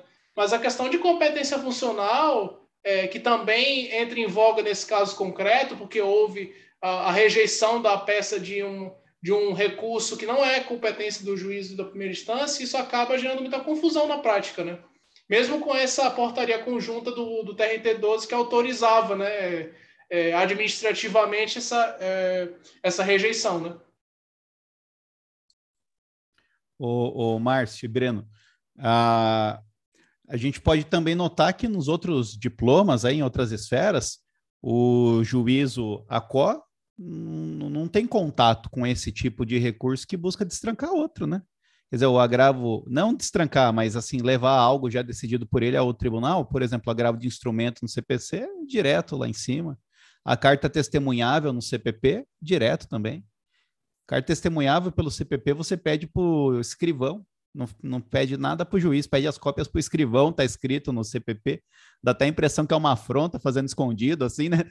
Quando você lê o artigo do CPP, fala, está fazendo escondido aí. Então, realmente, fica uma, uma situação estranha. O tribunal, o juiz, a CO, fala: não, não vai rever o que eu fiz aqui, não. Ninguém vai rever. É meio que contrassenso isso daí, né? Ah, no âmbito do TRT 15, a norma da corregedoria é, com a diretriz de os magistrados de primeiro grau sempre remeterem os agravos de instrumento, já para evitar essa situação mesmo. Então aqui pode estar tá até faltando pressuposto, mas vai subir, interpôs o aí vai subir, porque realmente, senão a pessoa fica sem outro instrumento, e aí você tem que criar esses sucedâneos aí, não tem sentido, né? O agravo de instrumento já foi previsto para isso mesmo. E aí? Se ninguém for falar, é o Gustavo. Fechou esse daí? Então vai lá, Gustavo. Bom, é, eu peguei dois julgados, um da SDC e um da terceira turma, mas eles são bem complementares, então eu acho que não fazia sentido não tratar dos dois de forma conjunta. É, ambos tratam do direito de greve. Eu gosto sempre de fazer um preâmbulo aqui, porque a gente como concurseiro, né, a gente me sinto fazendo uma questão dissertativa ou uma, uma prova oral, eu acho que a gente tem sempre que trazer as bases daquilo que a gente vai abordar, né, até para quem está assistindo também é legal, enfim, para a gente ir anotando. Direito de greve, previsto no artigo 9 da Constituição, regulamentado pela Lei 7783, que define no artigo 2 como a suspensão coletiva, temporária e pacífica total ou parcial da prestação pessoal de serviço ao empregador, com o intuito de forçá-la a negociar direitos reivindicados pela categoria. A greve também tem previsão no Pacto Internacional de Direitos Econômicos, Sociais e Culturais, o PIDESC, né? É, também gosto de, sempre de lembrar as normas internacionais, é, pra, tanto para a MPT quanto para a magistratura, a gente tem, tem sempre que trazer essas informações, elas contam bastante, então há, há uma obrigação dos estados membros é, pactuantes do, desse, desse pacto de garantir o exercício de lei de greve. Está lá no artigo 8 e tem um, a linha D. O primeiro julgado da SDC, ele trata da necessidade ou não de observância dos requisitos legais da greve para que ela seja considerada, os requisitos legais ou né, é, materiais da greve, para que ela seja considerada abusiva ou não. Né? A gente tem que lembrar que a greve, embora ela se vincule a um juízo de oportunidade e conveniência dos trabalhadores envolvidos, cabendo a eles decidir sobre a viabilidade ou não de exercê-la e acerca dos direitos a serem defendidos e postulados perante o empregador, ela tem alguns requisitos formais e materiais para, ser, para serem observados. Né? Dentre os requisitos formais estão a prévia tentativa de negociação com o empregador, a convocação de Assembleia Geral e a definição das pautas de reivindicações, conforme o Estatuto do Sindicato, a prévia comunicação do empregador, se for o caso, dos usuários dos serviços essenciais nos prazos de 48 ou 72 horas de antecedência, os requisitos materiais, que a greve seja exercida de forma pacífica, que seja resguardado o atendimento das necessidades inadiáveis da comunidade, a pertinência entre os direitos defendidos ou postulados pelos trabalhadores com relação ao trabalho, com a relação de trabalho mantida com o empregador. Aqui eu faço um parênteses para greve política. Né? A greve política é aquela deflagrada com o intuito de protestar contra atos governamentais lesivos ou potencialmente lesivos à categoria. Ela é geralmente ligada, geralmente ligada a atividades, atividades essenciais ou assuntos importantes da sociedade, né?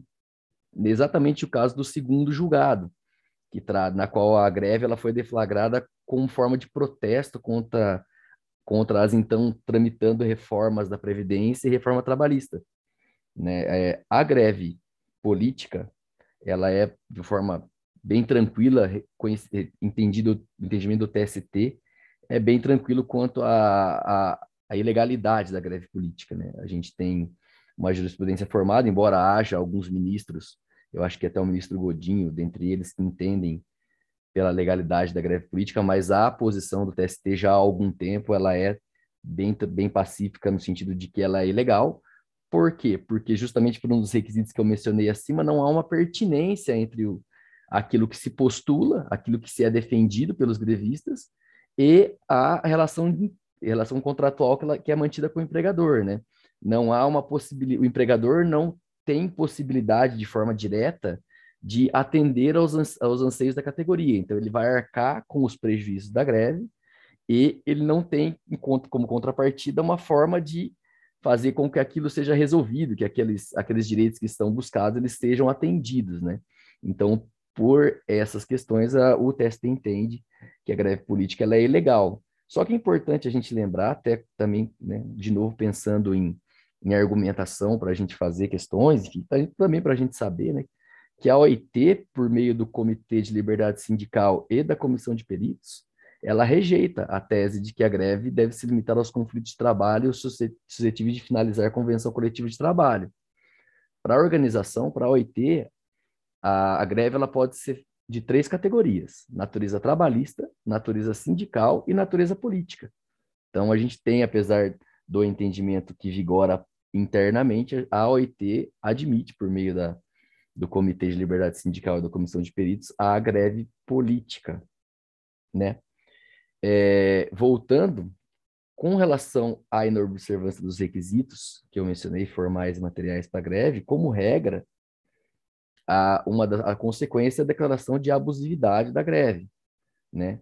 com o desconto dos dias não laborados e potencial re responsabilização dos sindicatos e trabalhadores participantes por eventuais ilícitos praticados. Está no artigo artigos 14 e 15 da Lei 7783.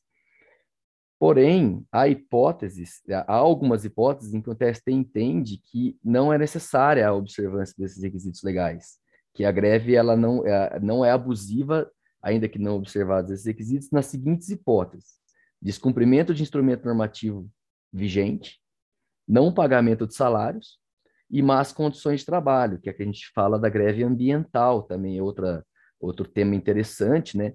É, que é aquela relacionada com questões de meio ambiente, saúde, segurança, higiene de trabalho.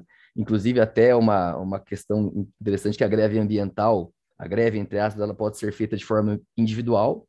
O empregado, a partir do momento em que ele entende que as condições de trabalho que lhe são oferecidas, elas colocam em risco a segurança, a vida, a saúde dele, ele pode imediatamente cessar a prestação de trabalho, não, não se recusar a trabalhar, fazer uma greve sozinho e isso não será, será considerado como uma suspensão contratual ou qualquer tipo de não vai ter qualquer tipo de penalidade esse tipo de conduta do empregado, porque relacionada com questões ambientais de trabalho.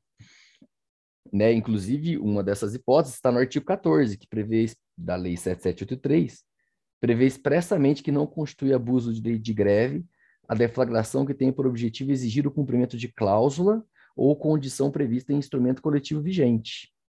Né? Aí o outro julgado ele fala mais ou menos a mesma coisa, só que em relação à possibilidade ou não de descontos dos dias parados pelos grevistas, né?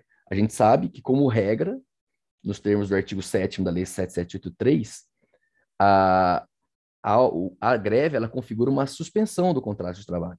Então, como regra, o empregador ele pode descontar esses dias não trabalhados, né, sendo possível, eventualmente, após a cessação do movimento, que esse, esse período de ausência seja regulado por norma coletiva ou até por, por meio de dissídio coletivo, seja determinada a compensação, enfim, mas como regra, parte do princípio de que a greve configura a suspensão do contrato de trabalho, então não há direito ao pagamento de salários. Uma questão que eu achei interessante, que eu, eu particularmente não sabia e eu encontrei, é que o TST tem uma posição que para greves de longa duração, que sejam aquelas que durem aproximadamente um mês ou mais, nesses casos específicos, é garantido o pagamento de 50% dos dias parados dos salários de 50% dos dias parados. É, por entender que, nesse caso, como a greve é muito longa, você entender uma suspensão desse tamanho implicaria um risco muito acentuado à, à própria subsistência dos trabalhadores. Né? Então, para casos de greve de longa duração, há o entendimento do TST de que pelo menos 50% dos dias parados devem ser remunerados. É, de novo, as nas, ah, nessas hipóteses que eu falei, por exemplo, de descumprimento de instrumento normativo vigente, não pagamento de salário e más condições de trabalho, nesses casos não há, há um entendimento diferente. Nesse caso, como é uma imputação de culpa para o empregador, não é possível o desconto dos dias salários, dos dias trabalhados, não trabalhados. Não é possível o desconto de salário desses dias.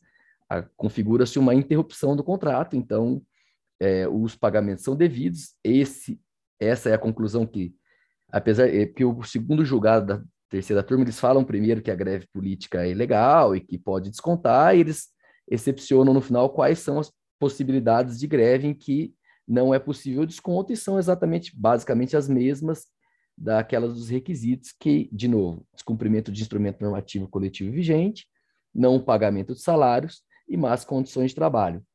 Outra coisa que é importante também a gente saber e lembrar é que é o tema 531 de repercussão geral do STF, que trata da greve dos servidores públicos. Ali o STF fala que, como regra, a administração pública pode descontar os dias não trabalhados pelos servidores. É possível a compensação posterior, se assim ajustado, mas, como regra, pode descontar. Todavia, se a paralisação for motivada por algo, por uma algo culposo da, da, da, do Estado, né, por um ato ilícito provocado pela administração, nesses casos não é possível desconto. Então é basicamente a mesma sistemática, né? Aqui a gente tem um tema de repercussão geral, então é importante a gente trazer, né, para nossa área, né? Mas então é sintetizando a greve como regra, ela tem que observar os requisitos legais, né, formais materiais, e como regra ela implica a suspensão do contrato de trabalho. Porém, em situações em que ficar provado que a greve se deu por culpa do empregador, seja pelo descumprimento de norma coletiva, não pagamento de salário, por falta de condições adequadas de trabalho, nesse caso, a greve configura a interrupção do contrato de trabalho e também não é necessidade de se aferir se foram cumpridos todos os requisitos para sua deflagração. Certo? É, também lembrando, para arrematar, que a lei falando dos, dos, servidores públicos, que a Lei 7783 também se aplica aos servidores públicos, né? Por falta de, por, pela não regulamentação do artigo 37, inciso 7 da Constituição. Então, é, já foi decidido em mandado de injunção pelo STF também já faz um tempo, né? Só para lembrar mesmo. Então, os julgados são basicamente nesse sentido, eles fazem a diferenciação da, do que seria greve abusiva, do que seria, não seria greve abusiva, quais são as hipóteses, Hipóteses essas que são basicamente as mesmas para possibilitar o desconto ou não dos dias trabalhados, né? E também fala um pouco da, da greve política que eu trouxe para vocês. É isso aí. Obrigada, Gustavo. Foi ótima disposição. Eu só achei bacana fazer só um comentário em relação a essa questão de suspender os pagamentos ou não, tal, porque isso é uma questão bem é, delicada e existe, é, de fato, uma corrente que fala que a suspensão, na verdade, naquele artigo lá que diz que suspende o contrato, mas é só uma impossibilidade de rescisão contratual, mas não de, de não pagar os salários durante esse período, o que é complicado, porque é como se a gente estivesse dividindo o negócio, né? Suspende para não poder rescindir, mas não para não poder mais pagar, né? Mas de fato existe essa corrente é, que essa expressão suspensão ela deve ser interpretada só no sentido mesmo de possibilitar a despedida dos trabalhadores é, para que se compatibilize com esse direito fundamental da greve também. Inclusive, é uma curiosidade, a lei anterior que regia a greve, eu não tenho o número dela aqui, se alguém tiver, pode colocar aqui. Mas essa lei anterior, ainda que era vincula, que fosse vinculada à era ditatorial, é uma lei bem antiga, ela trazia expressão é, suspensão é, e determinava o pagamento dos dias parados. Então, apesar de que trazia essa hipótese de suspensão, ela fazia realmente alusão à suspensão do contrato como contraposição à rescisão, mas ela trazia a, a determinação de pagar os dias parados. Então, com base nisso também que eles falam, pô, se na época da ditadura, é, que tinha essa lei muito restritiva, existia determinação, com mais razão deveria ter agora, né, para efetuar o pagamento dos, dos salários. É, mas é, é, basicamente isso mesmo. Só, só para lembrar que a, tem isso mesmo, é a Lei 4330 de 64. Hum, legal, legal. Obrigada, Gustavo. Um outro comentário também, é, dentro dessa corrente de que deveria terminar o pagamento desses dias parados, eles falam dessa discriminação no caso de serviços inadiáveis, né? Porque no caso é, em que parte dos trabalhadores é, deve continuar trabalhando para garantir a prestação de serviços inadiáveis, é, essa tese de licitude no desconto provocaria até uma, uma discriminação, porque acabaria que pune aqueles trabalhadores que iriam se dispor ali a se vincular ao movimento, né? Então, eles trazem também essa questão da discriminação. Não sei se iria fixar um pouco. Enfim, mas jogo aí para o debate também. É, a única coisa que eu queria falar é mais uma coisa metajurídica mesmo, sabe? Sociológica, digamos assim. É, acho que o Gustavo já tratou tão bem do, do assunto. É um assunto que a gente é, que estuda para o MPT está sempre batendo, né? E tem que bater mesmo. Não é um assunto fácil, mas é um assunto muito interessante. Uma coisa que eu penso, é, até observando assim a história da greve, que já foi criminalizada, né? A gente já sabe, já foi um ilícito civil, enfim. Como a lei, a gente estuda muito assim, a gente entende, decora o que, é que a lei diz, suspende o contrato, não paga salário, beleza. Mas como a lei ela é feita, foi feita, pra... e de modo geral eu penso nas leis como um todo, não só nessa, mas esse ponto específico, como essa lei ela beneficia um determinado grupo e ela realmente não ajuda, não promove o direito fundamental de modo algum ela é, é colocada como um, uma, uma disposição que vai incentivar a greve. É muito difícil você paralisar o serviço, ficar sem salário, sabe? Quem é que quer? Isso é um, é um, é um desmotivador muito grande. É claro que a gente tem que pensar no empregador também, que vai ficar sem a prestação daquele trabalho, e que isso não é fácil, isso atinge a atividade econômica, mas pensando nessa questão mais sociológica é, de que essa lei ela foi feita e pensada, é, do meu ponto de vista, não como uma forma de promover a greve, sabe? É, não sei como, como esse tema é tratado no mundo afora, mas me parece que seria mais razoável, mais justo, se esses 50% que o Gustavo falou e que eu também não conhecia, foi muito legal saber, é, fossem pagos, independente até do do período, do tempo da greve, mesmo uma greve mais curta, né? Mas é isso, fica essa reflexão de, de quem está legislando no interesse de quem, né? Não interessa muita gente, mas é, eu acho interessante também pensar nisso.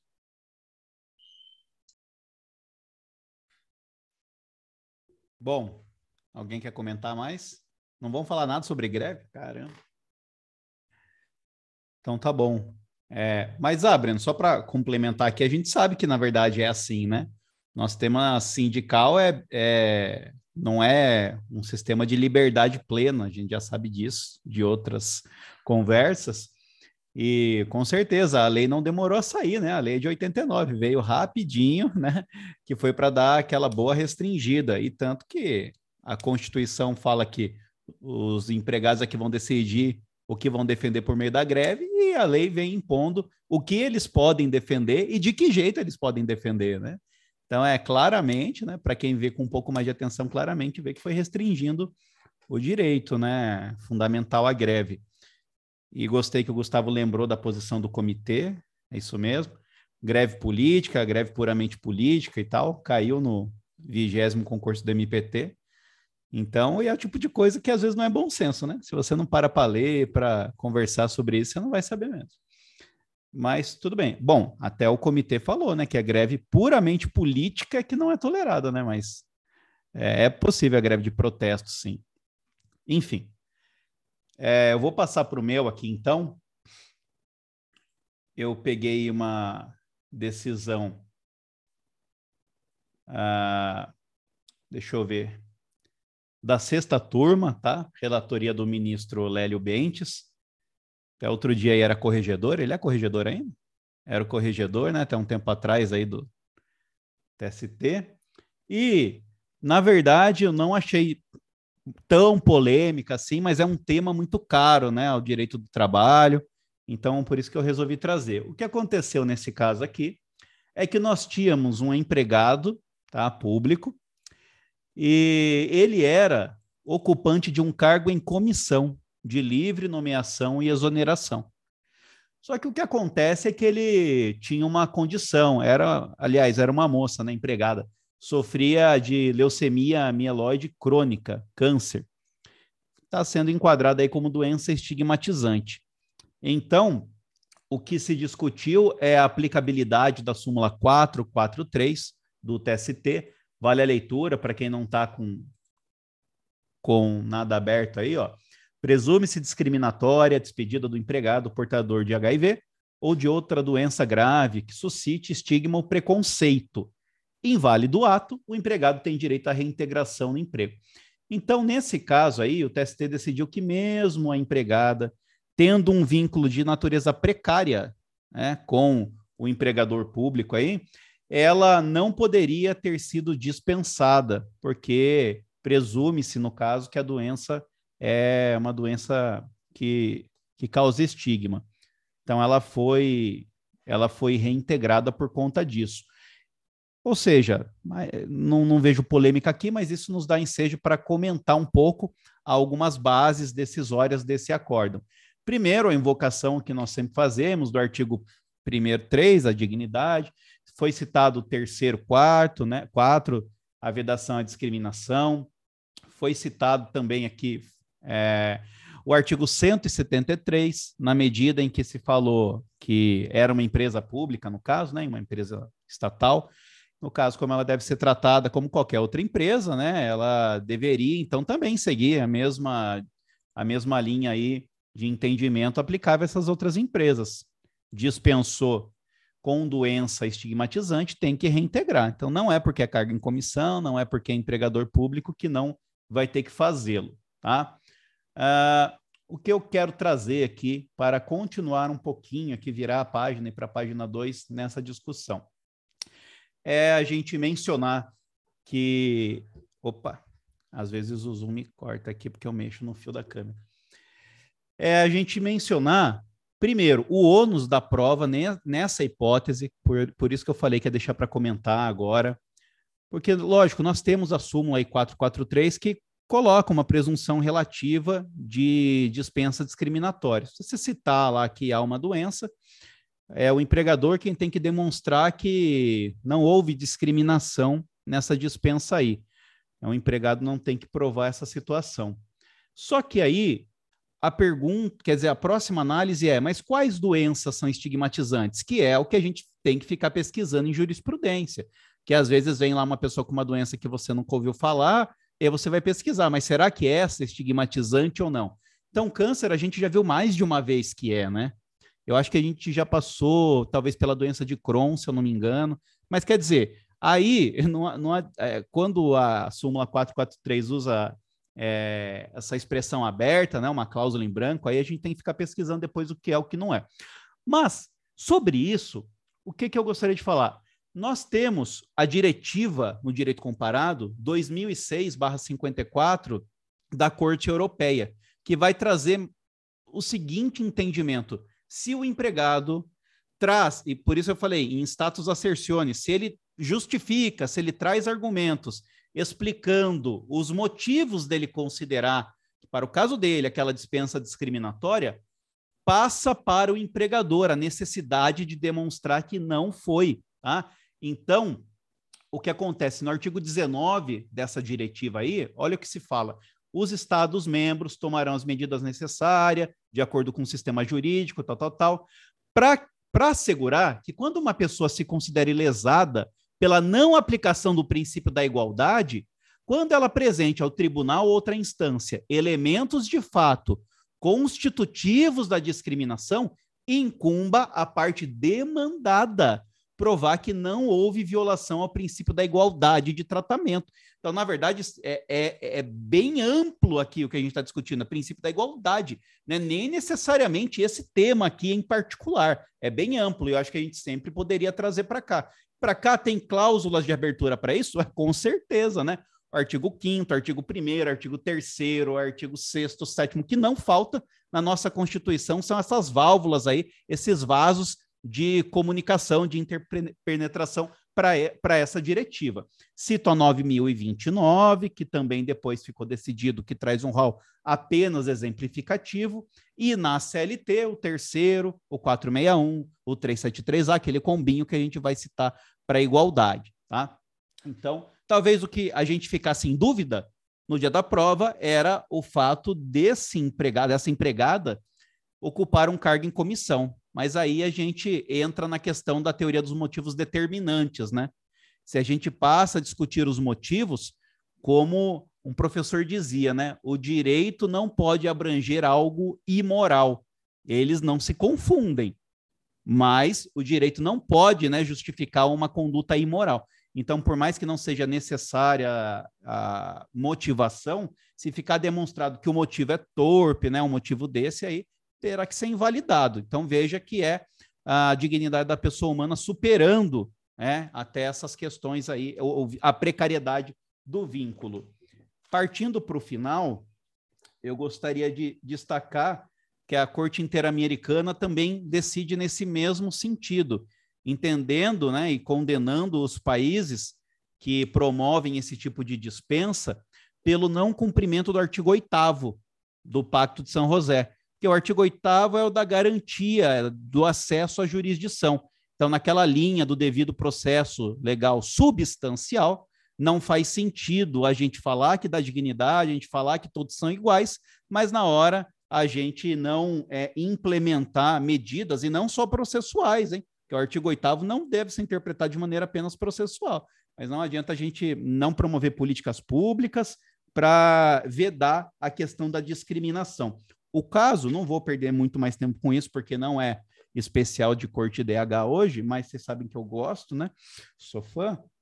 O caso que eu me espelhei aqui para tirar alguns argumentos de como a corte DH vem decidindo é um caso muito interessante que fica aí para vocês lerem depois. E naquele podcast que a gente fizer disso, provavelmente eu vou trazer, é o caso Flor Freire contra Equador. Não sei se vocês conhecem mas é um caso bizarro em que um é, tenente, não lembro se é tenente, mas era um oficial da, do exército do Equador, foi teoricamente flagrado, né, tendo uma relação com outro homem. Ele nega, inclusive, né, não ficou demonstrado se ele tinha ou não, mas ficou claro que a dispensa dele foi por conta disso. E aí, como os advogados gostam de dizer, né? Pasmem, excelências. Nós tínhamos no próprio regimento, no regulamento de disciplina militar lá do Equador, o artigo 117 e o artigo 87, que rege as Forças Armadas, que determinava a punição para os relacionamentos homoafetivos. Então, isso é de agora, gente, não é de. Estou falando de 1800 com vocês, não coisa de agora, atual, né, prevendo expressamente né, a reprovação e a punição de, de relacionamento homoafetivo. E aí, é, esse, essa decisão da Corte DH é muito rica, porque ela vai é, é, é, a, se aprofundando no artigo 8 no artigo 25 do Pacto de São José, e mostrando todas as dimensões e demonstrando que realmente, para esses artigos serem é, respeitados, deve haver toda uma gama de proporcionalidade, né? E com implementação de políticas, de leis, de ferramentas processuais e por aí vai, para garantir a dignidade da pessoa humana.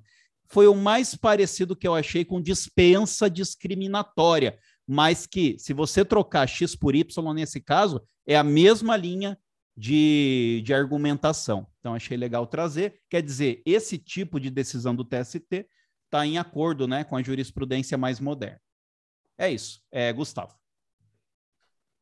É, só para complementar algumas coisinhas que eu falei de alguma coisa bem parecida com essa aí em outro encontro, então tem só para trazer é, uma das realmente uma das as maiores discussões da aplicação da súmula, acho que fica mais complexo aqui, porque tudo que o Saulo falou, né, é uma é um tema tranquilo, entre aspas, na jurisprudência, você entender que, a que há uma inversão dons da prova e que a dispensa, nesse caso, é o empregador que tem que demonstrar que não houve discriminação, presume-se e tal.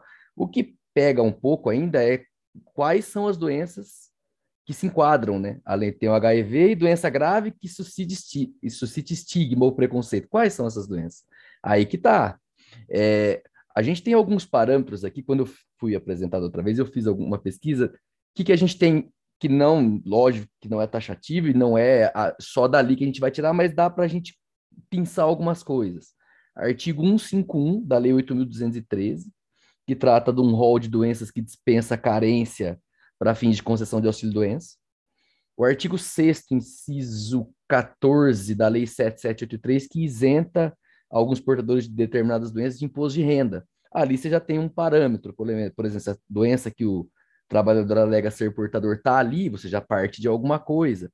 Eu até falei daquela vez, e estou repetindo porque houve um julgado mais recente, eu até falei que um dos uma das doenças que mais tem discussão é o é, a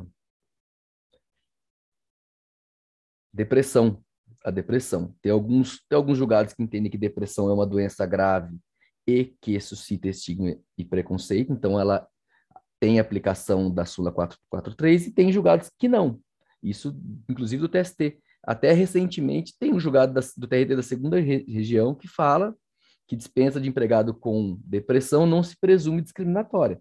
Para o TRT2, para a turma aqui que julgou esse processo, entende que o fato do empregado ter depressão, ela não se enquadra nas doenças graves e que causam estigma para fins de aplicação da súmula. Mas tem diversos julgados do TST que entendem que sim, que é uma doença grave, que suscita estigma. Eu também tenho um julgado do TST que fala o seguinte, que ele fala da hernia inguinal, que é um julgado da oitava turma, ele é recente, é desse ano também, ministra Dora Maria Costa, ela fala o seguinte, que eu, no caso o reclamante era portador de hernia inguinal, ele fala, extrai-se do referido verbete jurisprudencial, no caso a súmula 443, que não é o fato de, o trabalhador possuir doença grave que atrai a, a presunção que a, acerca do viés discriminatório da dispensa. O quadro clínico, além de grave, deve suscitar preconceito ou estigma nas demais pessoas, de modo a se presumir a discriminação em razão do próprio senso comum que permeia o tratamento social dado a determinadas doenças. Então, não basta que a doença seja grave, ela tem que causar estigma ou preconceito. A gente tem, ou seja, a gente tem duas, dois conceitos subjetivos aqui, né, que não é muito, não são muito simples da gente definir. Então, era mais para complementar mesmo que é, acho que o que pega nesse assunto todo aí é quais doenças atraem a aplicação da súmula e quais doenças não atraem a aplicação da súmula. O câncer, como o Saulo disse, eu acho que essa é uma das mais tranquilas. O HIV está na própria súmula, né? Mas o câncer é uma doença que tranquila, eu acho que é, dá para a gente dizer que não tem muito erro, ela, é, ela se enquadra, mas as outras acho que vai realmente é, é, ainda ter um pouco de discussão. Vai lá, Breno. Eu acho perfeito é, tudo que você disse, Gustavo. E acho que em relação à depressão especificamente, suscita sim estigma, preconceito. Eu acho que é tranquilo isso. Eu, eu acho inacreditável alguém acreditar que não. É, falar sobre depressão, falar isso e, e expor isso para outras pessoas, assim, isso é um tabu ainda. Por mais que você, por mais que de uns anos para cá isso tenha mudado, claro, Talvez em determinados setores da sociedade isso tenha mudado, não sei se em todos, mas é, eu não vou chegar aqui e dizer eu tenho depressão. Como eu poderia dizer eu, eu estava gripado na semana passada, sabe? determinadas doenças. Não há esse tipo de comparação, né? Então, É, e por que uma pessoa, um de nós não diria que eu tenho depressão? Por quê? Quer dizer, se quiser dizer, ótimo, é maravilhoso, assim. É, acho que aqui todo mundo incentivaria e acolheria algo assim, mas é, não é comum porque há julgamentos, há um olhar diferente. Né? Então, eu acho que é no mínimo uma falta de empatia quem pensa diferente, pedindo todas as desculpas aí. É, mas eu nem ia falar sobre isso.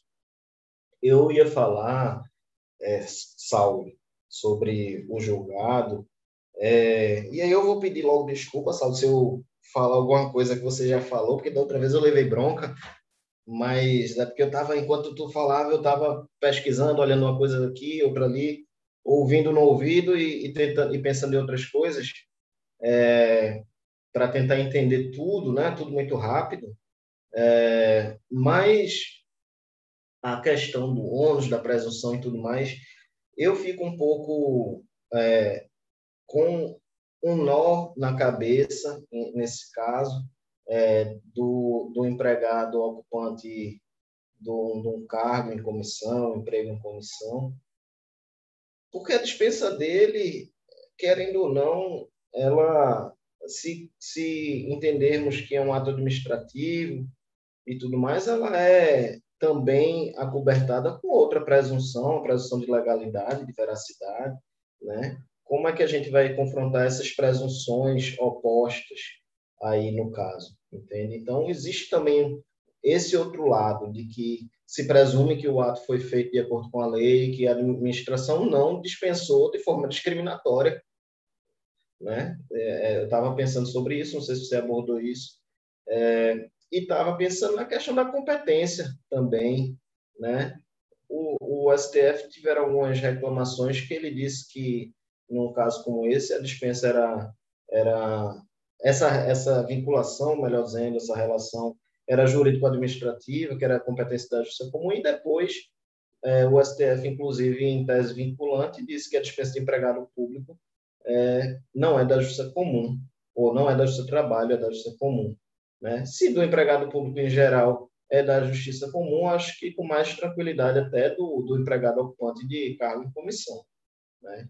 Então, eu não sei nem como o TST julgou isso aí, não sei se é porque é algo anterior, enfim também não interessa tanto, mas é algo a gente ficar ligado, que, que devemos ficar ligados aí sobre essa questão da competência. Infelizmente, eu acho que questões como essa tendem a não aparecer mais né, aqui para a gente, que vai sair, saiu fora da nossa competência, viu? E fale aí, Saulo, dessa presunção aí. Ô, Gustavo, dá licença, só para responder aqui rapidinho. Não, eu ia falar para você responder primeiro, depois eu falo. Beleza é que é empresa estatal, viu, Breno? Então eu acho que não dá para aplicar essa presunção aí, porque foi um ato, acho que equiparado é um ato particular mesmo, não é não? É, mas será? Porque não é ato é, administrativo, não, né? Será? Porque, querendo ou não, a gente tem uma, uma discussão muito grande sobre a questão da motivação, necessidade de motivação de dispensa de empregado público de estatais, entendeu? O STF até está para decidir isso. E há uma jurisprudência forte também em, em alguns TRTs e tudo mais, que defende essa posição, né? E da questão da motivação. Então, mas é porque é porque aí, sendo integrante da administração, ainda que indireta, ela deve observar os princípios do artigo 37 e para a concretização dessa observância aí deveria haver um, algum tipo de motivação. Porque se há um critério impessoal para entrar, deve haver um critério impessoal para sair também, né? Então, acho que daí bebe dessa fonte aí, dessa água, essa necessidade. E aí não, não se confunde com entender que os atos da empresa estatal são equiparados aos atos da, das pessoas jurídicas de direito público, você entende? É que há um, há um regime híbrido mesmo, nós sabemos, para as empresas estatais, né?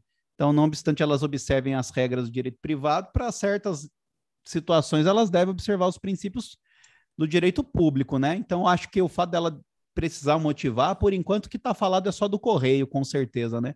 Mas a gente sabe que já é a obter dicta de as outras também necess, necessitarem fazer isso, né? Mas eu acho que não se confunde essa situação. Mas vamos supor, trazer aqui, aqui é uma hipótese é, não cerebrina, porque isso deve acontecer, na verdade, sempre. Se fosse aí um município mesmo, né? Se fosse. Eu acho que aí haveria realmente um, um conflito aparente de presunções, né? Só que aí eu vou resolver a presunção por um critério bem fácil aqui, pró persona para o direito internacional ou da dignidade da pessoa humana aqui no direito nacional. Então eu prefiro seguir nessas duas aí vai preponderar a presunção aí da dispensa discriminatória, né? Desculpa aí quem quem quer fazer preponderar a outra. Mas a, acho que eu sairia mais ou menos por aí. Você acha que é, seu trabalho dá para norma mais favorável também, não dá? É, dá. Perfeito. É. E é isso. Acho que eu esqueci o que eu ia falar. Beleza. Não é condição mais benéfica nessa hipótese, é norma mesmo. Norma mais favorável. É, não é, não, é Dimensão norma. interpretativa da norma mais benéfica, sabe? É, é uma, uma regra de interpretar protegendo mais, né? Uhum. Beleza. Ana Paula? É, vocês estavam comentando é, em relação à competência, eu me lembrei da situação da súmula 736, né, do STF, é, que tem a, tema, como tema sensível a questão do meio ambiente de trabalho, e nesses casos parte do pressuposto que compete ao seu trabalho julgar essas ações. Talvez nesses casos, é, aí é uma questão que a gente tem que observar futuramente como vai é, correr, né? Mas seria o caso de, de verificar questões sensíveis, né? Porque a justiça do trabalho, de fato, ela, ela tem uma aptidão maior para para certos temas delicados, é, e esse é, discriminação é um deles, né? Então, talvez a gente partiria para esse conceito, porque realmente a gente tem notado que é, CC, né, cargo em comissão, tem gerado muita discussão em relação à competência mesmo para ir para comum, né, com a tendência de ir para comum. Então, talvez fosse nessa linha de pegar as questões mais sensíveis, é, como o meio ambiente de trabalho já simulado, e, e trazer para o seu trabalho. Aí a gente teria um problema de um pouco de confusão, né? Dependendo do tema, iria para um lugar ou outro, mas enfim, só para fazer essa, essa linha aí. Mas é o, o, cargo em comissão de pessoa jurídica de direito público, né? Empresa estatal. Sim, eu, sim, a, sim, sim. A, creio que seja tran é tranquilo, né, gente? Se for de pessoa privada aí, pessoa jurídica de direito Não, privado. Estatal, acho que acho que ainda é. É JT, né? JT. Seletista, né? Sim. É, beleza. A competência mas é. e a decisão do STF? A decisão do STF diz que dispensa de empregado público não é competência do seu trabalho.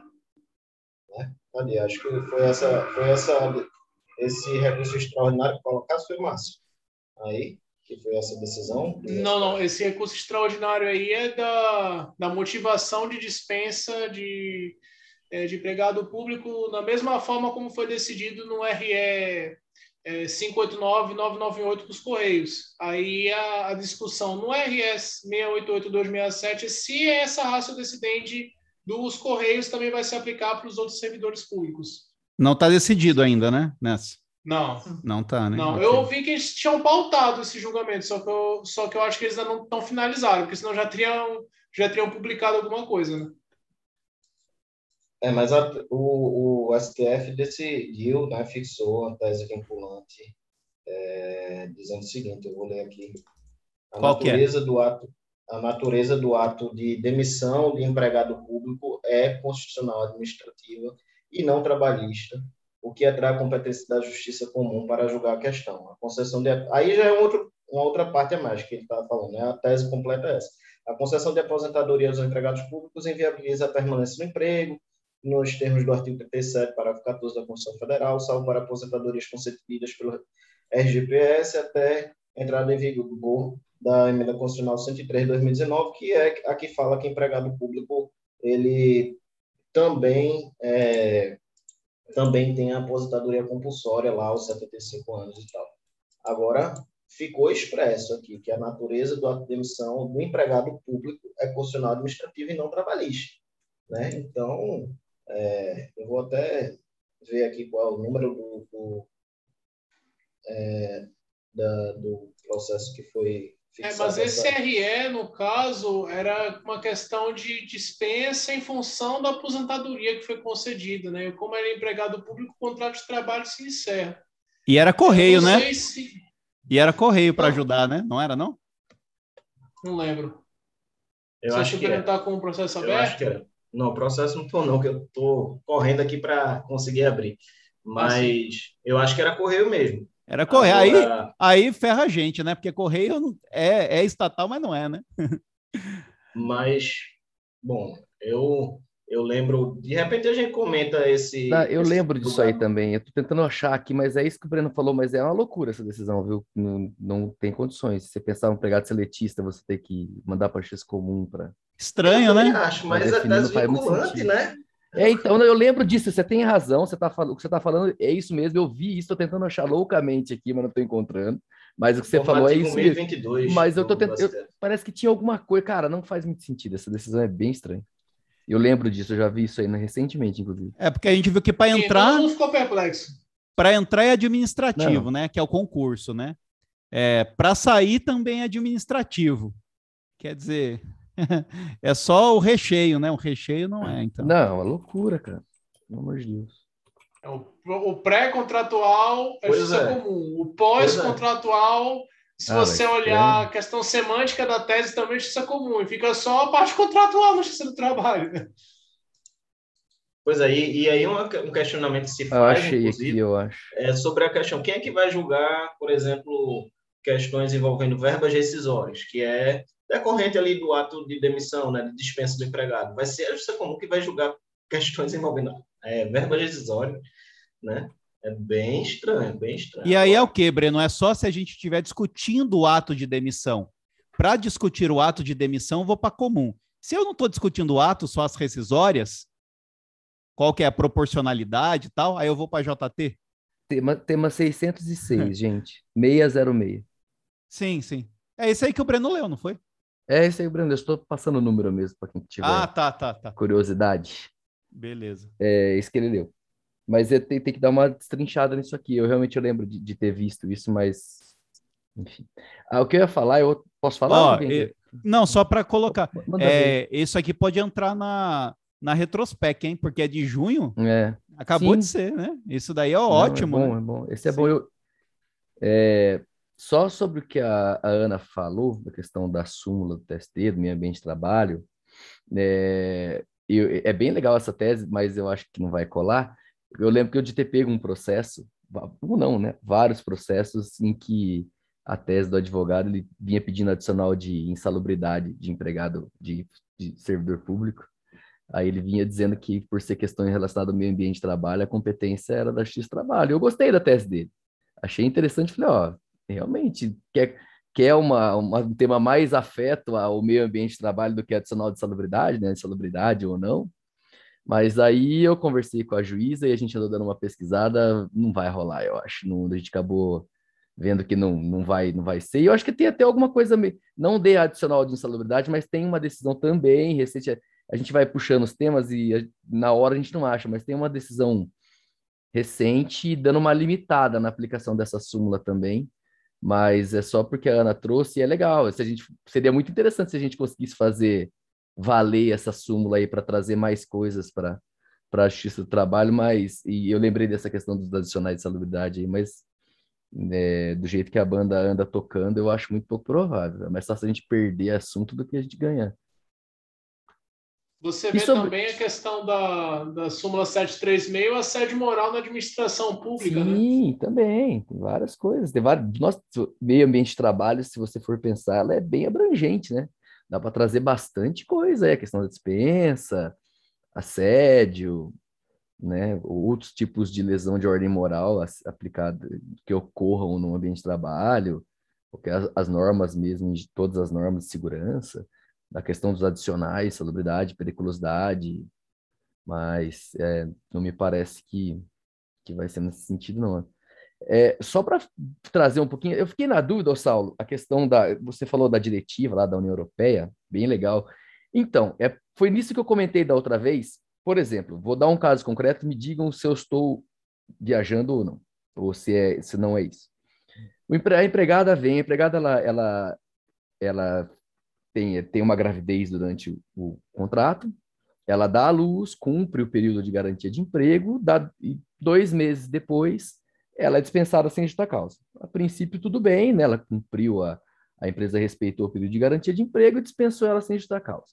A empregada entra com uma ação dizendo que a dispensa é discriminatória. Por quê? Porque a empresa tem uma política de não manter funcionários com filhos. E aí? Ela, ela, trouxe uma questão objetiva específica. A empresa, a gente, nesse caso, a empresa já não tem que trazer o fato da a, comprovar que o direito dela não se vincula na defesa, ou a gente vai ter que inverter o ônus durante a instrução. É porque é o seguinte, Gustavo. Ela fez uma afirmação. A, a empresa ela pode apresentar uma defesa direta ou indireta. Na defesa direta, ela vai falar: isso nunca aconteceu. Sim. Na defesa, e aí ela não tem que provar nada, porque o ônus continua com o empregado. Na defesa indireta, ela vai apresentar um fato constitutivo, é, um fato modificativo, extintivo e tal. A questão é, a maioria das empresas vai apresentar uma defesa direta. Ela vai falar, olha, nunca fiz isso. E aí hum. permaneceria com o empregado. Por isso que nós falamos que há uma inversão do ônus. Porque Mas... mesmo nesse caso, vai ser da empresa mas não caberia a empresa já na defesa trazer, a, trazer nos termos da defesa, ó, eu não tenho, inclusive eu tenho funcionários não. com filhos, se ela, o empregado se, tem filho, tem empregado Se ela se limitar a negar a regra a negar? normal, se ela se limitar a negar, é. a regra normal é que ela não tem que provar nada. Mas nesse caso, pela diretiva, ela teria, porque vai inverter. É, eu falo que se eu cair na, se cair na minha mão um negócio desse aí, ninguém falou nada, eu, a, ônus é da empresa e aí ela porque ela trouxe a empresa que tem todos, todos os meios não, possíveis de trazer. Ó, eu, tenho meus, eu tenho tantos empregados e não é tanto não é assim que esse empregado tem filho, esse empregado tem filho. Não, mas se... Filho, mas já vem na defesa, ela já é uma prova pré-constituída, ela já tem essa prova, você não precisa não, abrir se instrução. Se a empresa fala opinião, isso, né? se a é. empresa fala isso nunca aconteceu, um juiz normal para outros temas, né, aí do mundo aí. Não, não fala, outros temas eu até entendo, porque ela não então, pode provar, né? Mas esse é igual. Esse é igual. Não, mas Se ela a... pode provar. Não pode? Ela pode provar várias coisas, né? Não, ela a... tem que provar, na verdade. Moção, eu tô confuso. É uma dúvida, é uma tá dúvida mesmo, gente. É ônus Sair do tema. Ó, vamos lá, gente. Para mim é ônus da empresa. Para mim, vou dar a minha então, opinião. Para mim é ônus é. da empresa. A empresa tem. Como é uma questão objetiva, ó, é, no caso que eu dei ali, a empresa tem por política não manter funcionários com filhos. É uma questão meio simples da empresa trazer, se ela é uma empresa grande, né? Lógico, se ela tiver três funcionários, nenhum, nenhum deles tiver filho, é meio complicado. Ela mas isso é, é inversão uma coincidência, também. Mas... Falar que é mais simples para o outro e não para quem deveria não, é inversão tá. também. Mas pra, na minha ideia, qual seria a empresa? A partir do que você traz uma, uma questão, a empresa deveria trazer, ó, não é assim, não foi discriminatório, os motivos foram tais, ou não não é não houve discriminação nesse sentido porque a empresa mantém outros empregados com filhos, ah. ou trazer os motivos, né? Eu acho que já teria que vir na defesa. Né? Eu acho que não seria uma... você inverter instrução. É, eu acho é que, que, seria acho. mais mais diligente da empresa, sem dúvidas. Uhum. Mas a gente está fazendo uma análise teórica, né? Assim, uhum. na teoria, o que acontece tanto que se a empresa apresenta esse tipo de defesa direta, que é apenas negando, veja que o CPC nem abre prazo para réplica. Né? Se não é acrescentado um novo argumento, ou pelo menos uma preliminar de mérito, né? se não há preliminares, se não há qualquer discussão nova, nem prazo para réplica existe. Então, a questão é: na defesa direta, não há novos argumentos. Se não há novos argumentos, continuou com o autor a necessidade de provar. Óbvio que pode ser muito mais fácil para a empresa né, provar. Mas essa facilidade a mais da empresa é um pressuposto para a inversão do ônus da prova. Né? Não é que automaticamente, pela facilidade, ela deva. Né? Se o juiz verifica que é mais fácil para ela, ele avisa, né? Olha, é mais fácil para você. Então, ao invés do autor provar que foi discriminatória, é você que vai provar que não foi. Mostra aí as últimas demissões aí dos últimos seis meses, doze meses, e, e prova que foi um monte de. Foi gente sem filho, com filho, com de tudo que é jeito, né? Mandado embora. Mas a, a é, questão é. Deveria o advogado perguntar também a audiência, né? Advogado reclamante, basta ele perguntar para as testemunhas é... também. É, não, te, dá para fazer, é verdade. Você tem, você tem razão. É. Mas eu já iria. Lógico, é uma, é, é, uma questão de nível teórico. Agora, na Sim. prática, na prática você. É, eu tô dando um caso concreto específico aqui, né? É, mas, na tá prática, você vai esperar o juiz pedir. Se você assim... for um advogado de defesa diligente, você já chega provando que não é discriminatório, né? Porque vai uhum. que é um, uhum. um juiz doido lá que faz a regra de julgamento na hora e te condena, né? Então, ninguém prova é... nada em audiência, ah, tem prova, não tem prova, ninguém ouve nada, você errou a instrução e tchau. É, é não, sim. verdade, mas era mais para movimentar mesmo a, a galera. Não, mas eu acho que é, uma, é uma, um problema que deve acontecer direto mesmo, essa, essa questão. nunca, nunca aconteceu contigo? Não, acho que não. Não? Então tá bom. Não lembro agora. Ah, a gente sempre tem decisões justas, né? Então nunca teve nenhum recurso, nenhum embargo de declaração. Não, não é que existe. o problema, Gustavo, de, desse raciocínio é justamente que você está se apegando nesse, nessa questão da aptidão apenas é, de cara, né? Você tá tipo assim, bom é ele, é, o ônus é dele. Mas de cara, a gente analisa a questão do fato constitutivo, é ou não é, e aí tudo depende das alegações, né? Como o Saulo disse, a defesa, o que é que veio na defesa? A priori, provar é, a, o, que o, o que o empregado quer. Ele quer um dano moral, ele quer a reintegração, né? E como é que ele consegue isso? Provando que a discriminação. E é justamente por isso que a discriminação é um fato constitutivo. Essa alegação da discriminação é um fato constitutivo. E aí por isso que é, é dele o ônus. Né? E aí você vai aí na, na história da, da aptidão e inverte o ônus.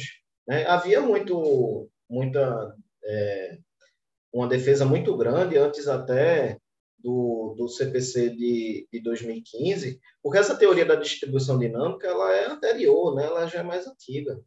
E, embora não, não estivesse positivada no CPC de 73, mas muitos defendiam, eu lembro que o, o Daniel, Daniel Neves, ele falava, olha, ônus da prova, ônus da prova é só, um, só serve na hora da sentença. É só uma regra de julgamento, porque é só um, um, um mecanismo do juiz escapar do no licet, e você não, não fazer a indeclinabilidade de jurisdição. Eu preciso julgar. Ninguém provou nada, como é que eu julgo? Bom, aí eu vou recorrer às regras do ônus da prova. E aí ele dizia isso, tinha essa defesa aí de boa parte da, da de alguma parte da doutrina, dizendo que só servia para isso. Mas aí o CPC, vem a, o STJ já havia reconhecido e o CPC, o CPC de 2015 reconhece, e posteriormente a CLT é, incrementada, é, no sentido de que o ônus da prova não interessa só na fase de julgamento. Por isso que a gente estava falando aqui, não, o ônus da prova também é uma regra de instrução, porque a atuação das partes no processo é balizada de acordo com essa distribuição. Se, se o, se o empregado chega dizendo, opa, eu fui dispensado discriminada de forma discriminatória. Aí a empresa, o réu, ele vem e olha assim para a lei e, e vê, bom, isso aí é fato constitutivo, é com ele. Eu posso muito bem dizer apenas isso. Eu não sou obrigado, eu não tenho esse dever de chegar e explicar bem, não foi bem assim, na verdade foi assim, assim, assado. E atrair o ônus por opor um fato impeditivo um fato modificativo do direito sabe? Ela não tem esse dever, ela pode apresentar essa defesa negando. E aí, ela, como é que ela vai se comportar na audiência? Como é que ela vai se comportar na instrução? Ela vai se comportar, ela vai pensar na, nessas divisões do ônus estático, que o Márcio mencionou no início. Né? Aí chega na sentença, o juiz diz: não, mas era você que tinha mais condições de provar. Ele vai dizer, mas eu estava seguindo a lei, eu estava atuando no processo de acordo com o que a lei diz de quem é o ônus. Agora você está me sacaneando aí, chega na sentença e diz que era eu. Como assim? Dizia antes lá, se você me dissesse lá atrás, na audiência, eu teria dito, bom, esse miserável aí botou ônus agora, beleza, vou ter que chamar testemunha, vou ter que chamar, pegar aqui documento para provar. Vou ter que me desvencilhar. Mas se você chega só na sentença, lá é sacanagem. E, inclusive, se você faz isso, você vai estar tá violando o artigo 818, parágrafo 1 também.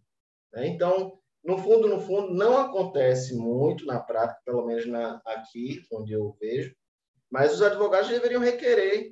O juiz, ele pode, porque isso faz parte dos poderes instrutórios, ele pode, de ofício, redistribuir o ônus, proferir uma decisão interlocutória, ali dizendo, não, quem vai, quem tem o ônus de provar isso é você, não vai ser você, não. Mas o juiz não faz isso e o advogado não pede. o advogado deveria pedir, o juiz poderia indeferir, seria uma decisão interlocutória que no CPC cabe agravo instrumento e aqui a gente iria recorrer no recurso ordinário. Né? No recurso ordinário, o, o tribunal poderia analisar e dizer, bom, o juiz deveria ter invertido esse ônus, até porque a inversão do ônus, quando ela realmente deve acontecer, ela é essencial para o acesso à justiça, porque se você tem uma prova diabólica e o outro tem aptidão para a prova, aí você abre a porta do tribunal do, da justiça para o cara, só que você tem regras a priori que ela inviabilizam que, o, que você alcance o sucesso. Então, no fundo, no fundo, é, o juiz, quando é o caso de distribuição dinâmica, o juiz deve é, redistribuir, e se não fizer assim, o tribunal deveria anular e voltar a reabrir a instrução e modificar tudo. Né? Mas, infelizmente, infelizmente, na prática, é, eu não vejo advogado requerendo, nem juiz redistribuindo, não é uma pena. Então, eu não ia falar, aí eu levantei a mão, depois baixei, agora levantei de novo, porque o Breno fez mais alguns comentários e me surgiu de, de falar agora. É, eu concordo com o Saulo, acredito que processalmente falando ele está certo, é isso mesmo, né? A empresa só faz uma defesa direta, né? O ônus não fica com ela. E a gente falou antes, até o Gustavo comentou, não sei se o Gustavo ou o Saulo, da empresa dirigente, acho que foi o Gustavo, né? Da empresa dirigente, de já se adiantar e falar, olha, né, provar, tal, que é, que é muito mais fácil para ela provar. Mas às vezes ela realmente está errada, né? E aí ela, ela não, não, é que ela deixa de ser dirigente, mas ela, ela só nega e apresenta só uma defesa direta por uma questão de estratégia processual. Ela só nega porque ela sabe se ela que provar, ela não vai conseguir provar porque ela realmente é, é, foi discriminatória a atitude. Então, ela acaba é, só negando tal. Só que eu não vejo como ela levar para uma instrução nesse caso, porque vamos né, supor, o, o, empregado narra a situação, tal, via de regra, ele não tem muito como provar que foi discriminatória mesmo, é muito mais difícil para ele, a empresa só vai lá e nega, e aí, quando é uma, só uma defesa direta, o Saulo mesmo lembrou que não abre nem prazo para réplica, e aí fica por isso mesmo, aí vai ficar a palavra de um contra o outro, e aí? Não tem como, né? Então, se o empregado na inicial já não pede a inversão do ônus da prova, porque ele pode pedir, já, né, já pode pedir, e aí o juiz vai ter que se manifestar sobre isso, variavelmente, é, o, depois ele, o juiz vai ter que fazer isso de ofício, porque não vai ter como. Como é que o juiz vai, vai só ponderar pela palavra de um contra o outro, pelos elementos que o empregado trouxer? Então, não vejo como não ir para a instrução nesse caso, né? Pode falar, Márcio. o problema é que é na questão de sempre distribuir o ônus da prova, né, de sempre é, fixar os pontos controvertidos, é que o processo do trabalho a gente tem uma acumulação objetiva muito grande, né? Então, às vezes, você vê, especialmente o processo de bancário, quem trabalha na prática sabe. Vai lá, pedido A, B, C, D, aí Z, aí Z linha, Z duas linhas, Z três linhas e vai até o final, né? Se você aí distribui dinamicamente cada um desses pedidos aí, você termina amanhã, cara. E tem, enquanto isso, tem outros oito processos aí que estão esperando instrução atrás desses. São, é, mas, assim, realmente, quando você faz a distribuição dinâmica, você fixa os pontos controvertidos, a instrução tem que ser muito mais rápida, porque é, se não está, no caso, dentro do ônus da prova de cada parte, o juiz pode indeferir as perguntas. Ah, inútil, não tem nada a ver, tchau. Ah, não, isso aqui já está aprovado, isso aqui já está aprovado, não precisa. Então, assim, otimiza muito tempo. Agora, para o juiz chegar no primeiro contato, ler a, ler a inicial de 80 folhas e ler a contestação de 60 para fixar cada um dos pontos de cada um dos pedidos, dependendo do processo, dá muito trabalho, né? Esse é o problema. Só para arrematar aqui que a gente tinha falado daquele, daquele processo, daquela tese lá que o Breno comentou do, do, teste, do STF, da dispensa do empregado público. Só, ó, aquele caso é bem específico. É bom a gente ficar de olho. É bem interessante, como o Saulo disse, tá, talvez a gente trazer para a retrospectiva aqui, porque como é recente, é, é, um caso de empregados dos Correios que foram dispensados por ter, terem, sido, terem se aposentado, né? Então, a ideia da, da, da, dispensa ser um ato constitucional administrativo aqui tem a ver com a aposentadoria, a dispensa automática, né? a rescisão automática do contrato pela aposentadoria, só que a tese ficou bem genérica, né? Então, é bom a gente ficar de olho para saber se, se vai haver algum tipo de ponderação posterior ou se porque não faz muito sentido, né? Você imaginar que qualquer questão relacionada à dispensa do empregado público, ela tem que ir para a justiça comum e o resto fica na justiça do trabalho. Mas como é um caso que é, não é uma questão trabalhista mesmo, é uma questão da, da validade da dispensa dos empregados aqui por questão da aposentadoria, é, vamos, vamos, é bom ter com atenção porque muda muito mesmo toda a situação. Ô, Gustavo, é, apesar do, do, do caso realmente se originar disso daí, e que talvez seja uma saída, né, como Saulo já disse, para restringir essa tese, vamos estudar ela, né, e vai ser ótimo isso, mas eu vou arriscar aqui um chute, viu, que eu acho que quando a gente lê lá a decisão e a gente encontrar direitinho lá a raça decidente, a gente vai ficar bem triste. Eu, vai, Saulo, diz aí. Não, eu, como disse, eu não duvido de mais nada nessa altura do campeonato. Já.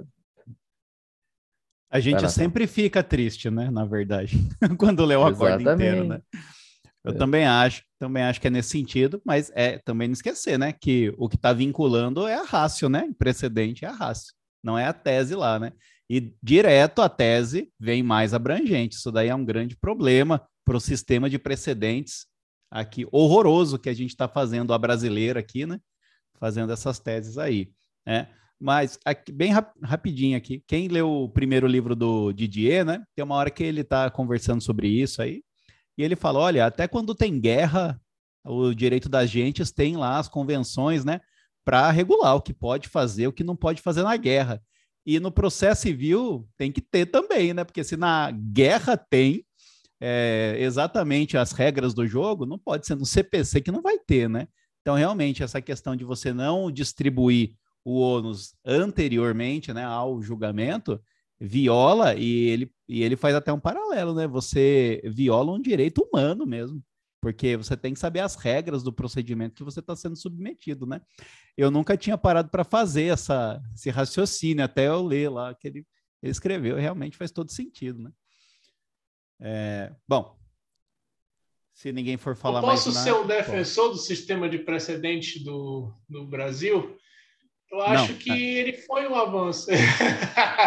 eu acho que ele foi um avanço, né? Eu acho que é, existia muito solipsismo do, de alguns magistrados quanto aos, aos entendimentos dominantes dos tribunais. Isso gerava muita confusão é, eu acho que a, a Lei 13.015 foi um dos grandes propulsores né, no, na nossa, na, no nosso recurso de revista é, repetitivo, e depois o CPC ele consolidou o que já tinha, né, alguns, alguns instrumentos básicos, como o controle concentrado de constitucionalidade, também existia antes a súmula vinculante, enfim, mas eu acho que o sistema de precedentes ele está caminhando, sabe?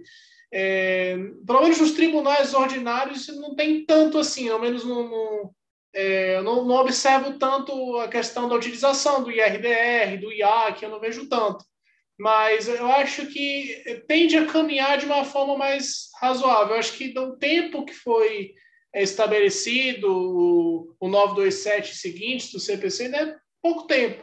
Mas eu acho que é, o prognóstico é bom é, de criação de teses determinantes, você pacifica a controvérsia, já tem é, mais segurança jurídica, você não, não, enfrenta aquela loteria judiciária de você caiu com o juiz A, você ganha, caiu com o juiz B, você perde, caiu na turma A, você ganha, caiu na turma B, você perde. Então, assim, para quem é parte, eu acho que a segurança é muito maior. Até para a própria, sabe, é, adequação da conduta do empregador, sabe? Já sabe que tem um precedente vinculante, então, tipo, eu não vou fazer isso porque eu sei que eu vou perder, entendeu? Acho que até a segurança jurídica na própria relação de trabalho mesmo, antes mesmo de um processo judicial, ela melhora. Então, acho que o sistema de precedentes ele tende a melhorar algumas coisas, embora é, haja uma atenção com a própria independência funcional do juiz, né? Beleza, é, eu crio um precedente vinculante, por exemplo, o que é muito contestado é a questão dos juros e correção monetária no do Trabalho da C58, que está gerando muito problema na prática. Então, um, tem muita gente questionando muito, muita gente ressalvando entendimento é, em função da fixação da Selic, que prejudica o trabalhador, facilita para o devedor. Então, realmente, tem alguns detalhes aí que, que podem ser mais discutidos, mas eu acho que para mim, o CPC e a 3, Lei 13.015 foi um avanço, né? apesar dos problemas práticos. Né? Calma que lei que está subindo, viu? Vai subir. Aí já muda, né? Já muda rapidinho aí o, o entendimento, né? Mas é, eu, eu acho também, Márcio, eu acho que foi sim um avanço, né? Só acho que a, aqui a gente talvez não se prenda muito à, à ontologia do instituto e pense que pode construir de qualquer forma, sabe? Então, daí sempre aí vai existir um precedente no, brasileiro, né? Sistema de precedentes brasileiro aí. Sim. Isso, isso que é, incomoda um pouco. Mas eu acho que é uma cura ao solipsismo, sim. Já possível não lembrar do Lenny Streck, né? Que escreve muito sobre isso aí, né? Tem pessoal aí que está ouvindo que é fã dele. E, mas eu também acho, né? Isso é uma cura para isso e, e para as heurísticas de oportunidade, né? Quer dizer, o, o, cara ele faz de maneira até impensada, né? Lá as sentenças é um absurdo mesmo, e pelo menos, né, o 489 parágrafo lá, obrigá-lo né, a demonstrar o porquê fez ou porquê não fez nesse sistema de precedentes é um grande alívio, né? Acesso à justiça. Mas, de fato. Mas não, não critiquei assim nesse nível, não, viu? Também é, penso como você, eu acho que é bom sim. É, bom, então é Letícia agora. Bom, o último, para todo mundo poder descansar depois, é bem singelo o julgamento, vai ser bem rapidinho. Uh, é um julgado do informativo 240, um acordo da sexta turma, da relatora ministra Kátia Magalhães Arruda. Aqui nesse, nesse processo, é uma execução individual de sentença proferida em ação civil pública que foi ajuizada pelo Ministério Público do Trabalho. Uh, nessa execução individual que foi apresentada, a sentença uh, pronunciou a prescrição. E essa prescrição foi mantida no âmbito do TRT. Por qual motivo? Porque esse contrato de trabalho havia sido extinto lá em 2008 o trânsito em julgado da ação civil pública ocorreu em 15 de maio de 2017 e o ajuizamento da execução individual foi em 8 de novembro de 2019. Aí foi aplicada a prescrição bienal entre o trânsito em julgado da ACP e o ajuizamento da execução individual. Passou mais de dois anos, foi então pronunciada a prescrição. Aí, diante desse julgamento, a autora interpôs o recurso de revista que não foi admitido na origem, né, no TRT, e daí, diante disso, então, ela apresentou o agravo de instrumento. No TST, o agravo de instrumento, ele foi provido para fins de admitir o recurso de revista, porque foi constatada a probabilidade de que, naquele caso, estava havendo uma ofensa ao artigo 7 29 da Constituição Federal, que é aquele que trata da prescrição trabalhista, né? uh, apenas fazendo um, lembrando aqui, né, que de acordo com o artigo 896, parágrafo uh, segundo, né, o recurso de revista em se tratando de execução, né, ele só cabe nos casos de ofensa direta Isso. e literal da, da Constituição Federal. Obrigada, Márcio. Então, é, e era esse o caso, então foi admitido por isso, porque aparentava ali, aparentemente havia uma ofensa direta e literal ao artigo 7 29 da Constituição Federal. No julgamento do recurso de revista, o TST, por unanimidade, reformou o acórdão regional, consequentemente a sentença também, de, como eu disse, foi por unanimidade, e disse o quê? Uh, que ne, no caso de execução individual de uma sentença proferida em ACP, uh, não importa qual foi o momento de extinção do contrato de trabalho, e porque, de acordo com a súmula 150 do Supremo Tribunal Federal, a prescrição da, da execução, ela ocorre no mesmo prazo da prescrição da ação. E a ação aqui que deve ser considerada é a ação civil pública. Então, como a ação civil pública, então, ou seja, o prazo que deve ser considerado é o de prescrição da ação civil pública. E a prescrição da ação civil pública, conforme o entendimento aqui que foi esposado, é de cinco anos logo pra, para o ajuizamento da execução individual, também tem a parte, então, cinco anos a contar do trânsito em julgado da decisão da ação civil pública. E esse prazo de cinco anos uh, conforme consta aqui do voto, uh, é, consta de reiterados julgamentos da SDI, que aplica o prazo de cinco anos com base em uma aplicação analógica da lei da ação popular, que é a 4.717 de 65, que lá no artigo 21 prevê o prazo de cinco anos para o ajuizamento da ACP. Aqui também foi uh, trazido o julgado do STJ, em que também uh, vem sendo explicitado esse entendimento, né, de que o prazo da execução é o mesmo prazo da ação civil pública. E uh, foi aqui dito nesse julgamento que esse entendimento de aplicar o prazo de cinco anos nesse tipo de situação é o entendimento que mais garante a efetividade da sentença que está sendo proferida na ação civil pública, né? Que sentença essa que justamente tem o escopo de salvaguardar né, a autoridade do ordenamento jurídico em larga extensão. Então, mais ainda, uh, se privilegia isso no momento em que se confere pra, para essas execuções individuais o mesmo prazo da ação civil pública, ou seja, de cinco anos. Então, de acordo com esse entendimento, uh, foi afastada, então, a prescrição e o, foi determinado, então, o retorno dos autos, né, para o TRT, para fins de julgamento das outras questões que estavam sendo suscitadas no agravo de petição da, na execução.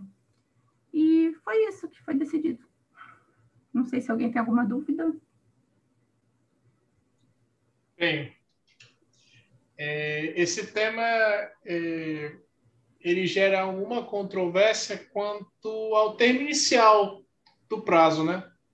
É, especialmente quando a gente trata de direitos individuais homogêneos, o TST já é, pacificou que são prescritíveis os direitos individuais homogêneos que são tratados, né? Embora o MPT odeie esse entendimento, mas enfim, foi o que o TST decidiu, né? De aplicação, é, como foi utilizado nesse caso concreto e como a, lei falou bem, é, aplica-se o prazo da, da lei de ação popular de cinco anos. Agora, o que ainda não foi decidido, pelo que eu me recordo, se alguém souber de alguma coisa pode me corrigir, mas ainda não foi decidido em embargo de declaração se o inquérito civil vai suspender né, o transcurso, vai impedir o óbice do transcurso do prazo de cinco anos que foi definido. Né? É, e nesse caso concreto, para mim, geraria uma grande dúvida, que para mim é a principal se, no caso, houve tutela de direitos individuais homogêneos e não houve a publicação dos editais para cientificar os titulares dos direitos individuais homogêneos que foram tutelados pelo Instituto Processual. Como que fica? Como que eu vou dizer que existe inércia do titular é, da execução individual, do direito individual, que foi beneficiado pela sentença genérica? Como que eu vou dizer que existe é, inércia que existe a accionada do 189 do Código Civil se não houve publicação digital. Aí dizer, ah, mas no caso, o sindicato, o Ministério Público, ele vai tomar ciência pelo, pelo substituto processual. Ora, mas então, como é que eu fico a efetividade desse microsistema de tutela coletiva se eu posso, eu deixo na mão do substituto processual e não publico os editais? Entendeu? Eu acho que é complicado isso. Tem que ser delimitado o termo inicial da, da prescrição, é conforme eu aplicar, ou não só, é, por exemplo, se tiver o, o, titular, se ele estiver atuando na ação coletiva, aí tudo bem, ele toma ciência da, da, da, sentença coletiva, ou então do recurso, enfim, né, da trânsito em julgado, ele vai tomar ciência se ele atuar na ação coletiva, né, que é aquela intervenção que até ele, ele se submete à coisa julgada é, nos, os efeitos da coisa julgada coletiva, né? que é aquela hipótese do CDC. Mas, no caso, se ele não atuou e não houve aplicação, é, a, publicação dos editais, que muita gente esquece de aplicar isso na prática, é, eu não vejo como o particular ser prejudicado e não tem accionata. Como é que ele vai eu dizer que não houve nessa, ele nem fica sabendo da tutela coletiva?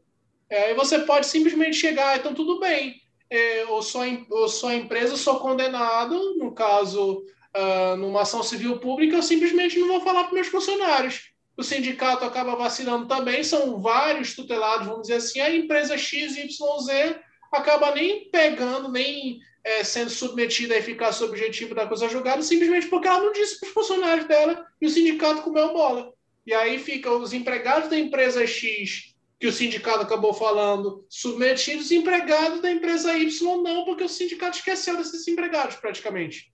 Aí você gera uma disparidade. Ainda, fica pior ainda num contrato como esse, em que veja só, o contrato absurda. terminou em 2008 e a sentença da, da ACP foi lá em 2017, olha quanto tempo passou. A Exatamente. não tomar conhecimento é muito grande. Exatamente. É muito complicado, gera uma insegurança jurídica muito grande, né? Mas não sei se nesse tipo de situação não vai daí, então, analisar o caso concreto. Bom, o prazo flui do trânsito em julgado, mas nada impede que, demonstrado o impedimento de que ela tomasse conhecimento, por circunstâncias outras, ela tomou conhecimento bem depois, isso venha justificado, não vejo por que não aplicar esses cinco anos a partir da lei. Daí, claro, se é bem caso concreto. Eu concordo até que o prazo de cinco anos seja realmente aplicado, por exemplo, em, em direito difuso. Aí, ok. Direito hum. difuso é indivisível, então não tem problema. Agora, quando é individual homogêneo, que não tem aplicação do edital, fica muito complicado. Eu, preju... eu acabo prejudicando o titular. A verdade é essa, né? O Márcio. É, eu não sei se eu entendi bem o seu raciocínio, certo? É, eu acho que o Saulo estava com um caso bem parecido com esse, Saulo. Uma vez foi, jogou até lá no grupo perguntando alguma coisa desse tipo. Mas, enfim, é, independente da questão do edital, me parece que o raciocínio é a gente não vai entender que o trabalhador ele está inerte quando se transita, se tramita uma ação coletiva, já que ele está aguardando aquele desfecho para se valer possivelmente dessa coisa julgada. Né? Então, acho que esse raciocínio, independente da questão da edital. É, eu acho que o, o, os cinco anos do, do prazo da execução, ele é perfeito, ele é mais benéfico, protetivo. Eu não, não entendi bem a crítica. É, mas o que dificulta, eu não sei se isso aconteceu nesse caso concreto aí, é o seguinte: é pensar que, por exemplo, o Ministério Público ele ajuiz, tenha ajuizado eventualmente essa ACP após os dois anos do término do contrato de trabalho do, do, do empregado. Porque se ele tinha alguma pretensão, ele deveria exigir, é, postular naqueles dois anos. Então, veja, aí vem a ACP, é, é ajuizada três, quatro anos depois, aí forma uma coisa julgada anos depois, ele vai ter cinco anos para executar. É, se, na verdade, já tinha, no caso dele, corrido a prescrição bienal, ele não, eu acho que numa hipótese como essa, ele não deveria poder é, se valer dessa coisa julgada coletiva. Eu acho sabe? que ele não pode eu... se habilitar, né, Breno, nessa hipótese, né? Eu acho que não deveria. Né? É. E a empresa poderia apresentar uma defesa desse tipo. Né? E, inclusive, é, mas aí é que tá, eu fiquei bem na dúvida, porque é, pela, pelas datas ali que Letícia falou, eu acho bem capaz dessa ACP já ter sido promovida após o, os, os dois anos, após o prazo bienal ali do término do contrato dele. E aí eu acho um pouco injusto, forçado, assim, querer beneficiar esse trabalhador, esse substituído. ainda que, é, de fato, a questão discutida, debatida no, no caso ali do processo, se amoldasse bem a dinâmica, a relação jurídica individual que ele mantinha ali é, com o empregador dele, é, ele realmente não poderia se beneficiar do meu ponto de vista. Mas, é, não sei, mas como, qual foi, assim, essa crítica ao prazo de cinco anos, que eu não entendi bem. Não, porque assim, pelo que eu entendi do caso da lei, é, é, o processo que foi julgado era a questão da prescrição da pretensão executiva da tutela coletiva, né? E que nesse caso, é, transitada em julgado a fase cognitiva e estabelecida a sentença genérica, o trabalhador teria cinco anos a partir do trânsito em julgado para executar o comando que já foi estabelecido, o comando genérico. Ele teria que é, na, na, ação individual, na execução individual da tutela coletiva, ele teria que dizer que ele se, que ele se insere na, na, na, tutela coletiva, que apesar de ser genérica, mas ele era trabalhador da empresa, que no caso ele se beneficia, ele é um dos beneficiários do direito individual homogêneo, enfim, ele vai executar a tutela coletiva é, como beneficiário individual. O problema que eu estou questionando é o seguinte: é, muito bem, ele tem cinco anos, mas é, ele não tomou ciência da, da, ação coletiva. Aí que eu estou dizendo que não tem accionata, porque se não tem o edital, como ele vai saber? É, como eu vou presumir que houve publicização é, por, é, do, do, da tutela coletiva que o beneficia, se ele não participou da tutela coletiva e se não houve a publicação do edital? É, é essa a questão, entendeu? Como é que Mas o termo a... inicial do prazo, para mim, não não está a, a lei pede edital, não pede? Sim. Você está falando do 97 do CDC Expresso, né? Você está falando de uma hipótese prática. Se na prática, Isso. no caso concreto, não teve, né? Que é o que mais aí, ocorre. Então, aí se na prática não teve, eu entendo como o Márcio, não há accionato. Também entendo isso. Exato. Mas a prescrição da execução, bom, a priori é, não há esse requisito do edital. Inclusive, o edital ele deve ser publicado lá atrás. É, na, pro, na é quando a ação é proposta, proposta. 94. Pois 94. é, pois é. E aí, o gatilho da prescrição, se aqui pode-se falar intercorrente, mas enfim, o gatilho dessa prescrição aí é o trânsito julgado. Né? Não, mas é, é que é uma, é que é uma ficção, né, Breno? Se a gente vai punir a letargia do interessado, quando ele é, ele é notificado pelo edital no início, cria-se uma ficção que ele está acompanhando. E aí, quando há, o trans, quando há o trânsito em julgado, ele está sabendo que há o trânsito e aí ele tem cinco anos. Se não há o edital, não há essa ficção. E aí, realmente, é complicado.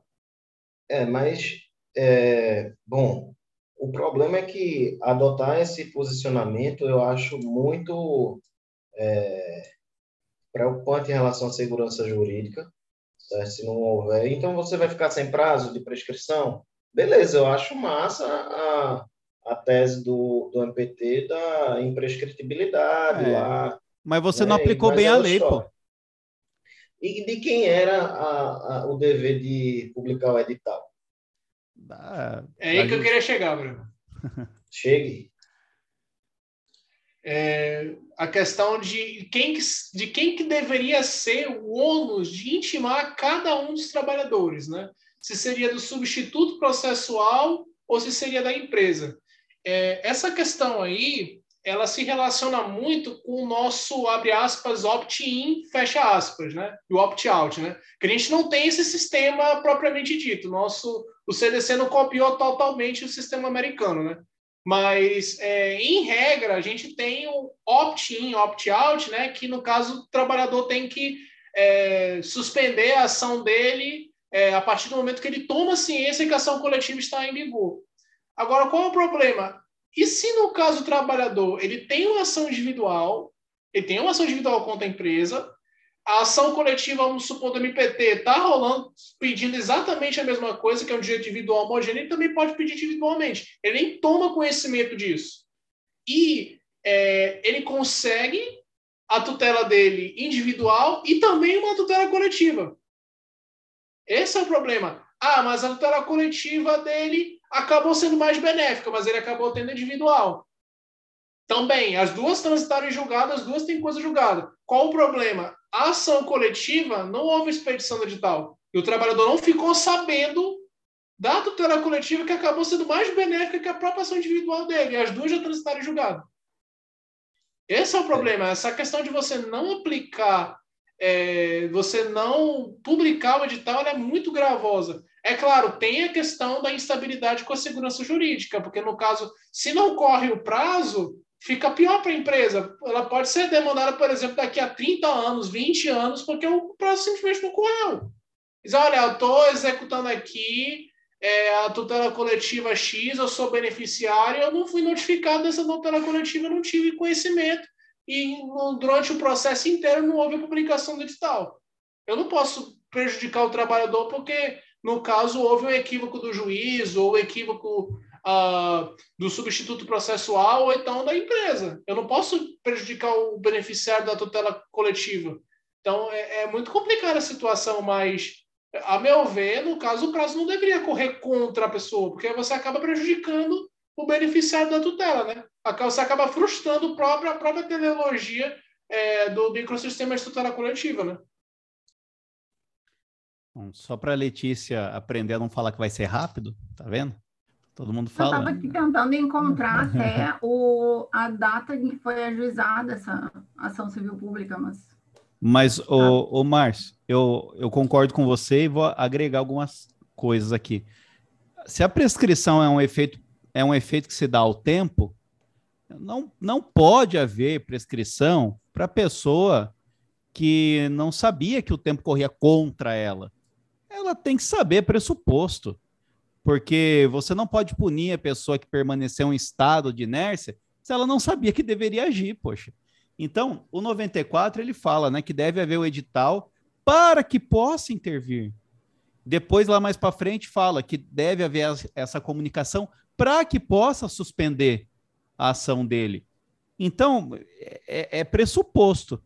Não, aí realmente há, acho que há sim um conflito com a segurança isso é bem tranquilo, está evidente que há, mas eu acho que a gente não pode desempatar e falar que pela segurança eu vou atingir o direito, então, do trabalhador. Até porque, em regra, esse direito vai ter natureza fundamental, na maioria dos casos, né? Até se fosse puramente econômico, eu ficaria mais tranquilo, mas em geral vai ser fundamental. Então, não acho também que dê para ver. É, e aí, obrigação de quem é ou não, o, a lei não fala mesmo, né? Fala será publicado.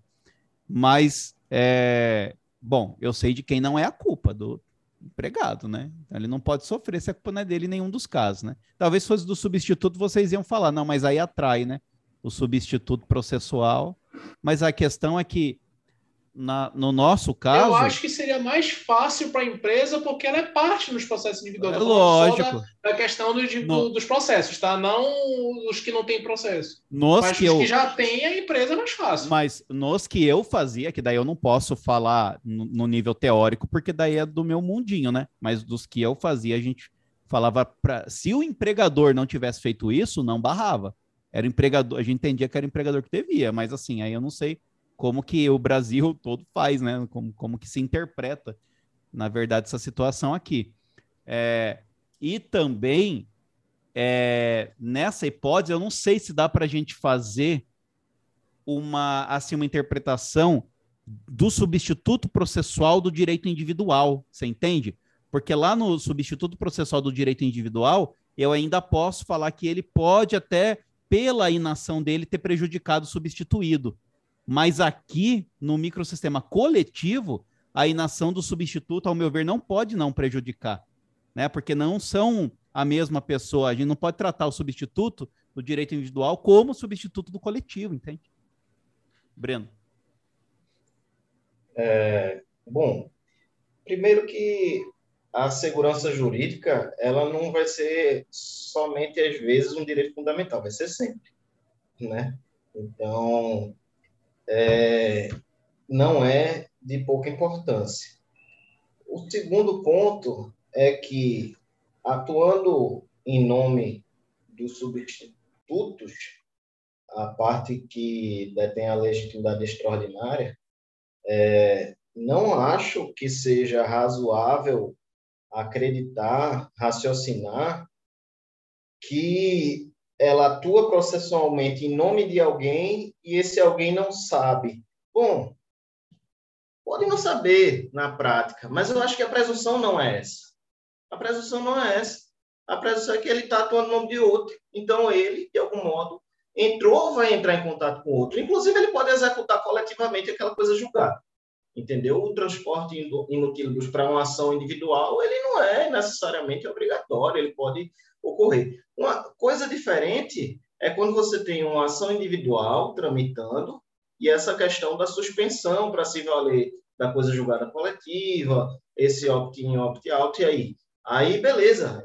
O próprio TST, salvo engano, foi o STJ, já decidiu que precisa ter uma comunicação expressa naquela ação individual para que o é, substituto empregado ali daquela ação individual ele possa fazer a opção, suspender ou não aquela ação individual. Se não houver essa comunicação ali naquele processo, então o processo dele vai correr e pronto. E se ele perder e a ação coletiva vingar e, e for exitosa, ele vai poder se valer do mesmo jeito se não foi comunicado ali naquele processo individualmente. Agora, é, a minha impressão da minha leitura, assim, muito rápida, superficial, de quem não viu doutrina sobre o assunto, é no sentido de que o artigo 94 ele é, impõe ao substituto a, comunicação por edital. Não me parece que seria uma obrigação, um dever do réu é, fazer essa comunicação.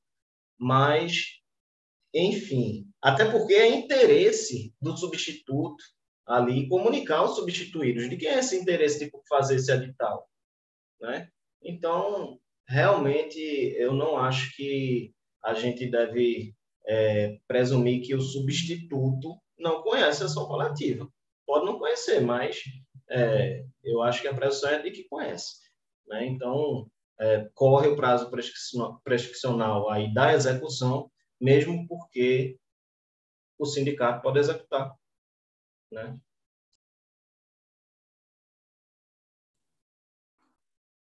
E aí? A gente estava fofocando aqui no chat, né? Agora. Não tá me ouvindo? Tá baixo. E agora?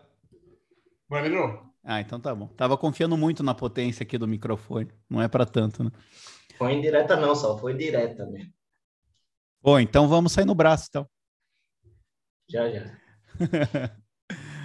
Então, gente, mas é, eu, o que a gente comentou aqui no chat agora foi o seguinte: é, aí o Breno pressupôs, né? Não, mas há, há uma, pres, uma, uma presunção aí que o, o substituído ele tem uma, algum tipo de relação, o substituto tem com o substituído, e o substituído está sabendo, pô.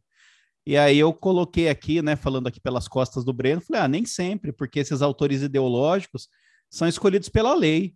E como nós sabemos, nem sempre há uma, uma, um vínculo social entre substituto e substituído. Principalmente no Brasil, que não há, não há o princípio da unidade aqui, é o da unicidade, né? Então, eu consigo sim vislumbrar hipóteses em que o substituído nem sabe quem é o substituto dele, muito menos se o substituto está entrando com uma ação.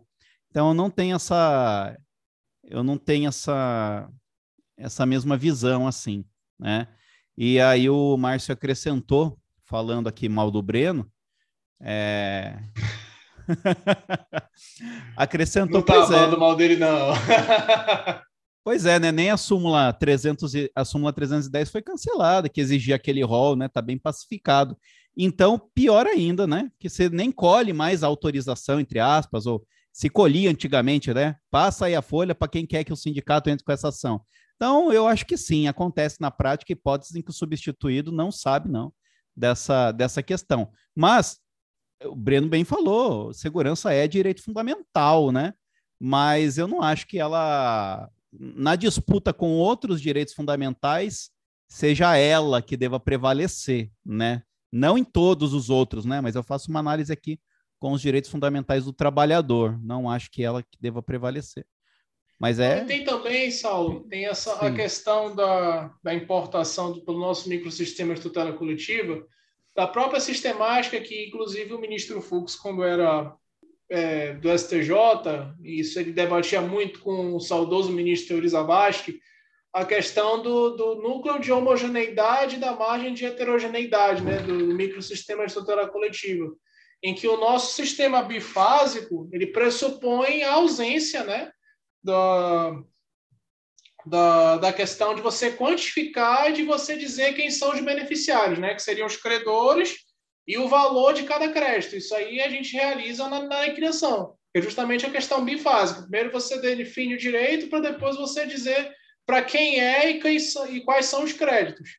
Então, nesse caso, observado uma perspectiva em que o núcleo de homogeneidade é, e, a, e, no caso ele, é exa, ele permite uma margem de diferenciação que é justamente o próprio crédito de cada trabalhador que pode ser diferente, e o próprio titular do direito individual homogêneo, que também é diferente, quer dizer, é individual para cada um, então, é, é para mim é possível você diferenciar essa questão, e aliás, até o entendimento do TST depois da, da do cancelamento da súmula 310. Então, é, é possível a, a diferenciação e a, a delimitação de cada crédito e de cada titular posteriormente. Então, nesse caso, é, ausente a, a, publicação do edital e, como você bem disse, é, a, a, ausência de vinculação social do substituto processual com os substituídos, é, eu não vejo problema de você, no caso, protrair, né, de você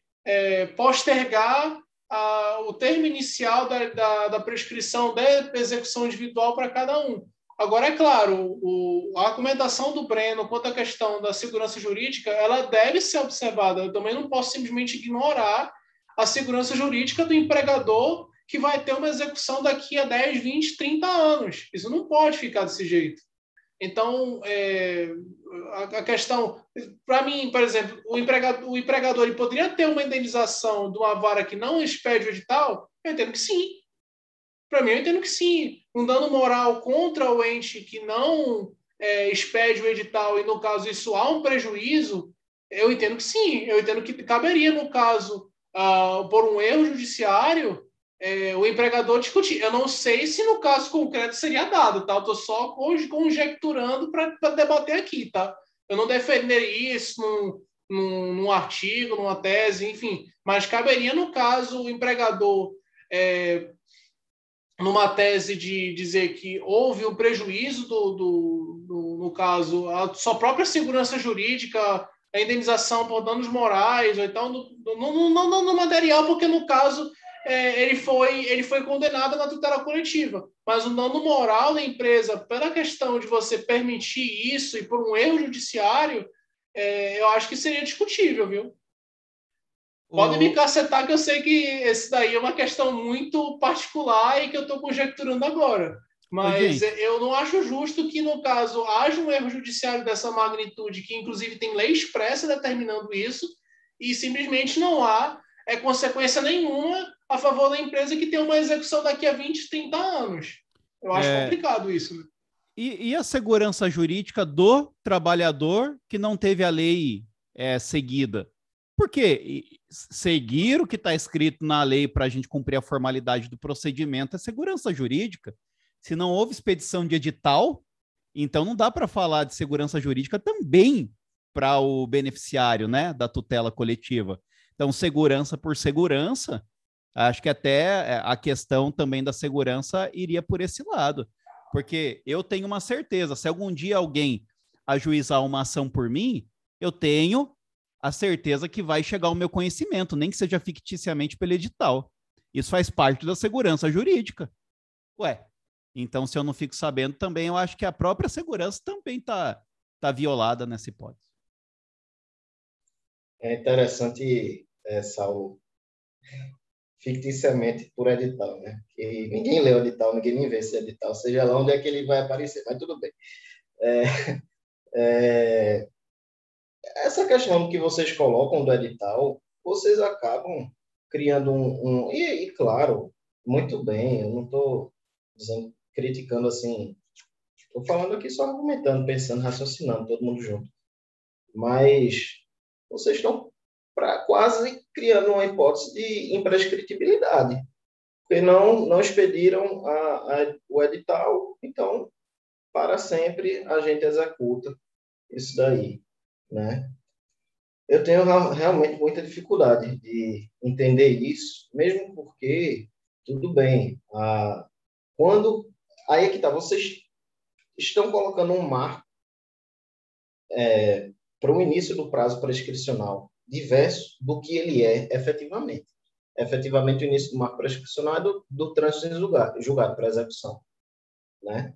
E aí está sendo prolongado para um outro marco que não é o definido em regra, pela falta do edital e criando uma, quase uma imprescritibilidade, quando na realidade, é, independente da, da execução Depois eu vou ler, viu? Não sei o que vocês estão falando aí. Não.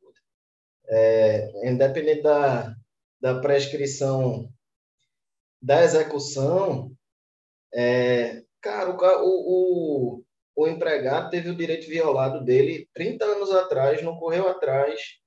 Aí tem uma ação coletiva que, sabe, é, ele vai se beneficiar disso é, 30 anos depois, porque não teve o edital que ele não ia ler mesmo.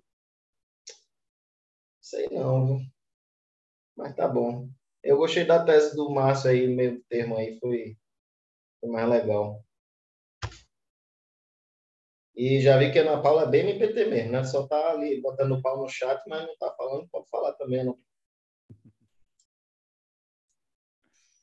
É, não, eu concordo com a questão da, da ciência do, dos, dos interessados, do edital, enfim, porque acho que não faz sentido tu, tu ser, é, é, o contrário da segurança jurídica acontece se tu defender que a prescrição tem que correr contra o empregado, né? Acho que é nesse sentido aí que o Saulo colocou. É, a meu ver, há, um, uma, um ferimento muito maior. Uma coisa também que eu, ali no, no na tua fala, uh, aconteceu e depois passou, mas tu colocou que o empregado tem direito a entrar com ação individual nos dois anos e posteriormente ainda vem a CP e tal, enfim e que isso seria um dos argumentos para não para se sustentar que ele já teve chance de ajuizar, né? Mas eu acho que não dá para muito para considerar isso, porque aí a gente perde toda a benesse que existe numa ação coletiva, né? É, a ação coletiva ela torna a demanda impessoal, ela de certo modo o trabalhador ele está amparado protegido, vamos dizer assim, por não expor a sua face numa demanda individual, né, não expor o seu nome, é, além do que é, muitos dos problemas tratados em ação civil pública é, são de fato fundamentais e envolvem um, um, uma coletividade né, de trabalhadores grande. Geralmente decorre de questões organizacionais, enfim, então são problemas um pouco mais profundos que são tratados, e é mais um motivo que eu vejo para a gente é, ponderar de que é, não se poderia aplicar a prescrição nesse caso, ainda que a gente esteja falando de prescrição executiva, né? É, é, o próprio prazo, elastecimento do prazo para cinco anos, é, que se faz ali a alusão para a ação popular, o próprio elastecimento desse prazo para cinco anos e não para dois, já demonstra o interesse do ordenamento jurídico em tratar esses direitos como fundamentais, em protegê-los, né? Então, a gente já está falando de uma demanda que ela não é um mero interesse econômico individual, né? Ela passa a ter um grau de fundamentalidade. Então, aí eu, eu por esses argumentos, eu voto aí com o Saulo e com o Márcio. Acompanho o voto deles. Eu posso acrescentar uma, uma questão que agora que me veio à cabeça. Vamos tomar a tese do Breno como premissa agora. É, não, não é necessário, no caso, você, você é, publicar o edital e vai correr o prazo. Vamos supor. Aí, beleza, não houve a, a publicação do edital e correu o prazo, deu cinco anos. Aí chega o trabalhador, no, no dia subsequente que passa os cinco anos, ele entra com a ação e vem prescrição. O trabalhador ele tem direito à indenização contra a União porque ela não publicou o edital? Eu estou usando a mesma argumentação, mas agora em sentido diverso, né? Porque se no caso o trabalhador não teve o edital publicado por erro do juízo e prescreveu o direito dele, vai ter indenização contra a União por causa disso? Porque para mim, no caso, se houve erro da vara, eu não posso deixar de tutelar um direito desse. E como houve a prescrição porque não houve a publicação do edital e tem disposição expressa determinando que se publique o edital, e no caso eu, eu, eu, adotei uma tese de que o prazo prescricional ele corre a partir do trânsito em julgado, esse trabalhador foi prejudicado. Então, assim, o que, que vocês acham? Caberia alguma essa... indenização?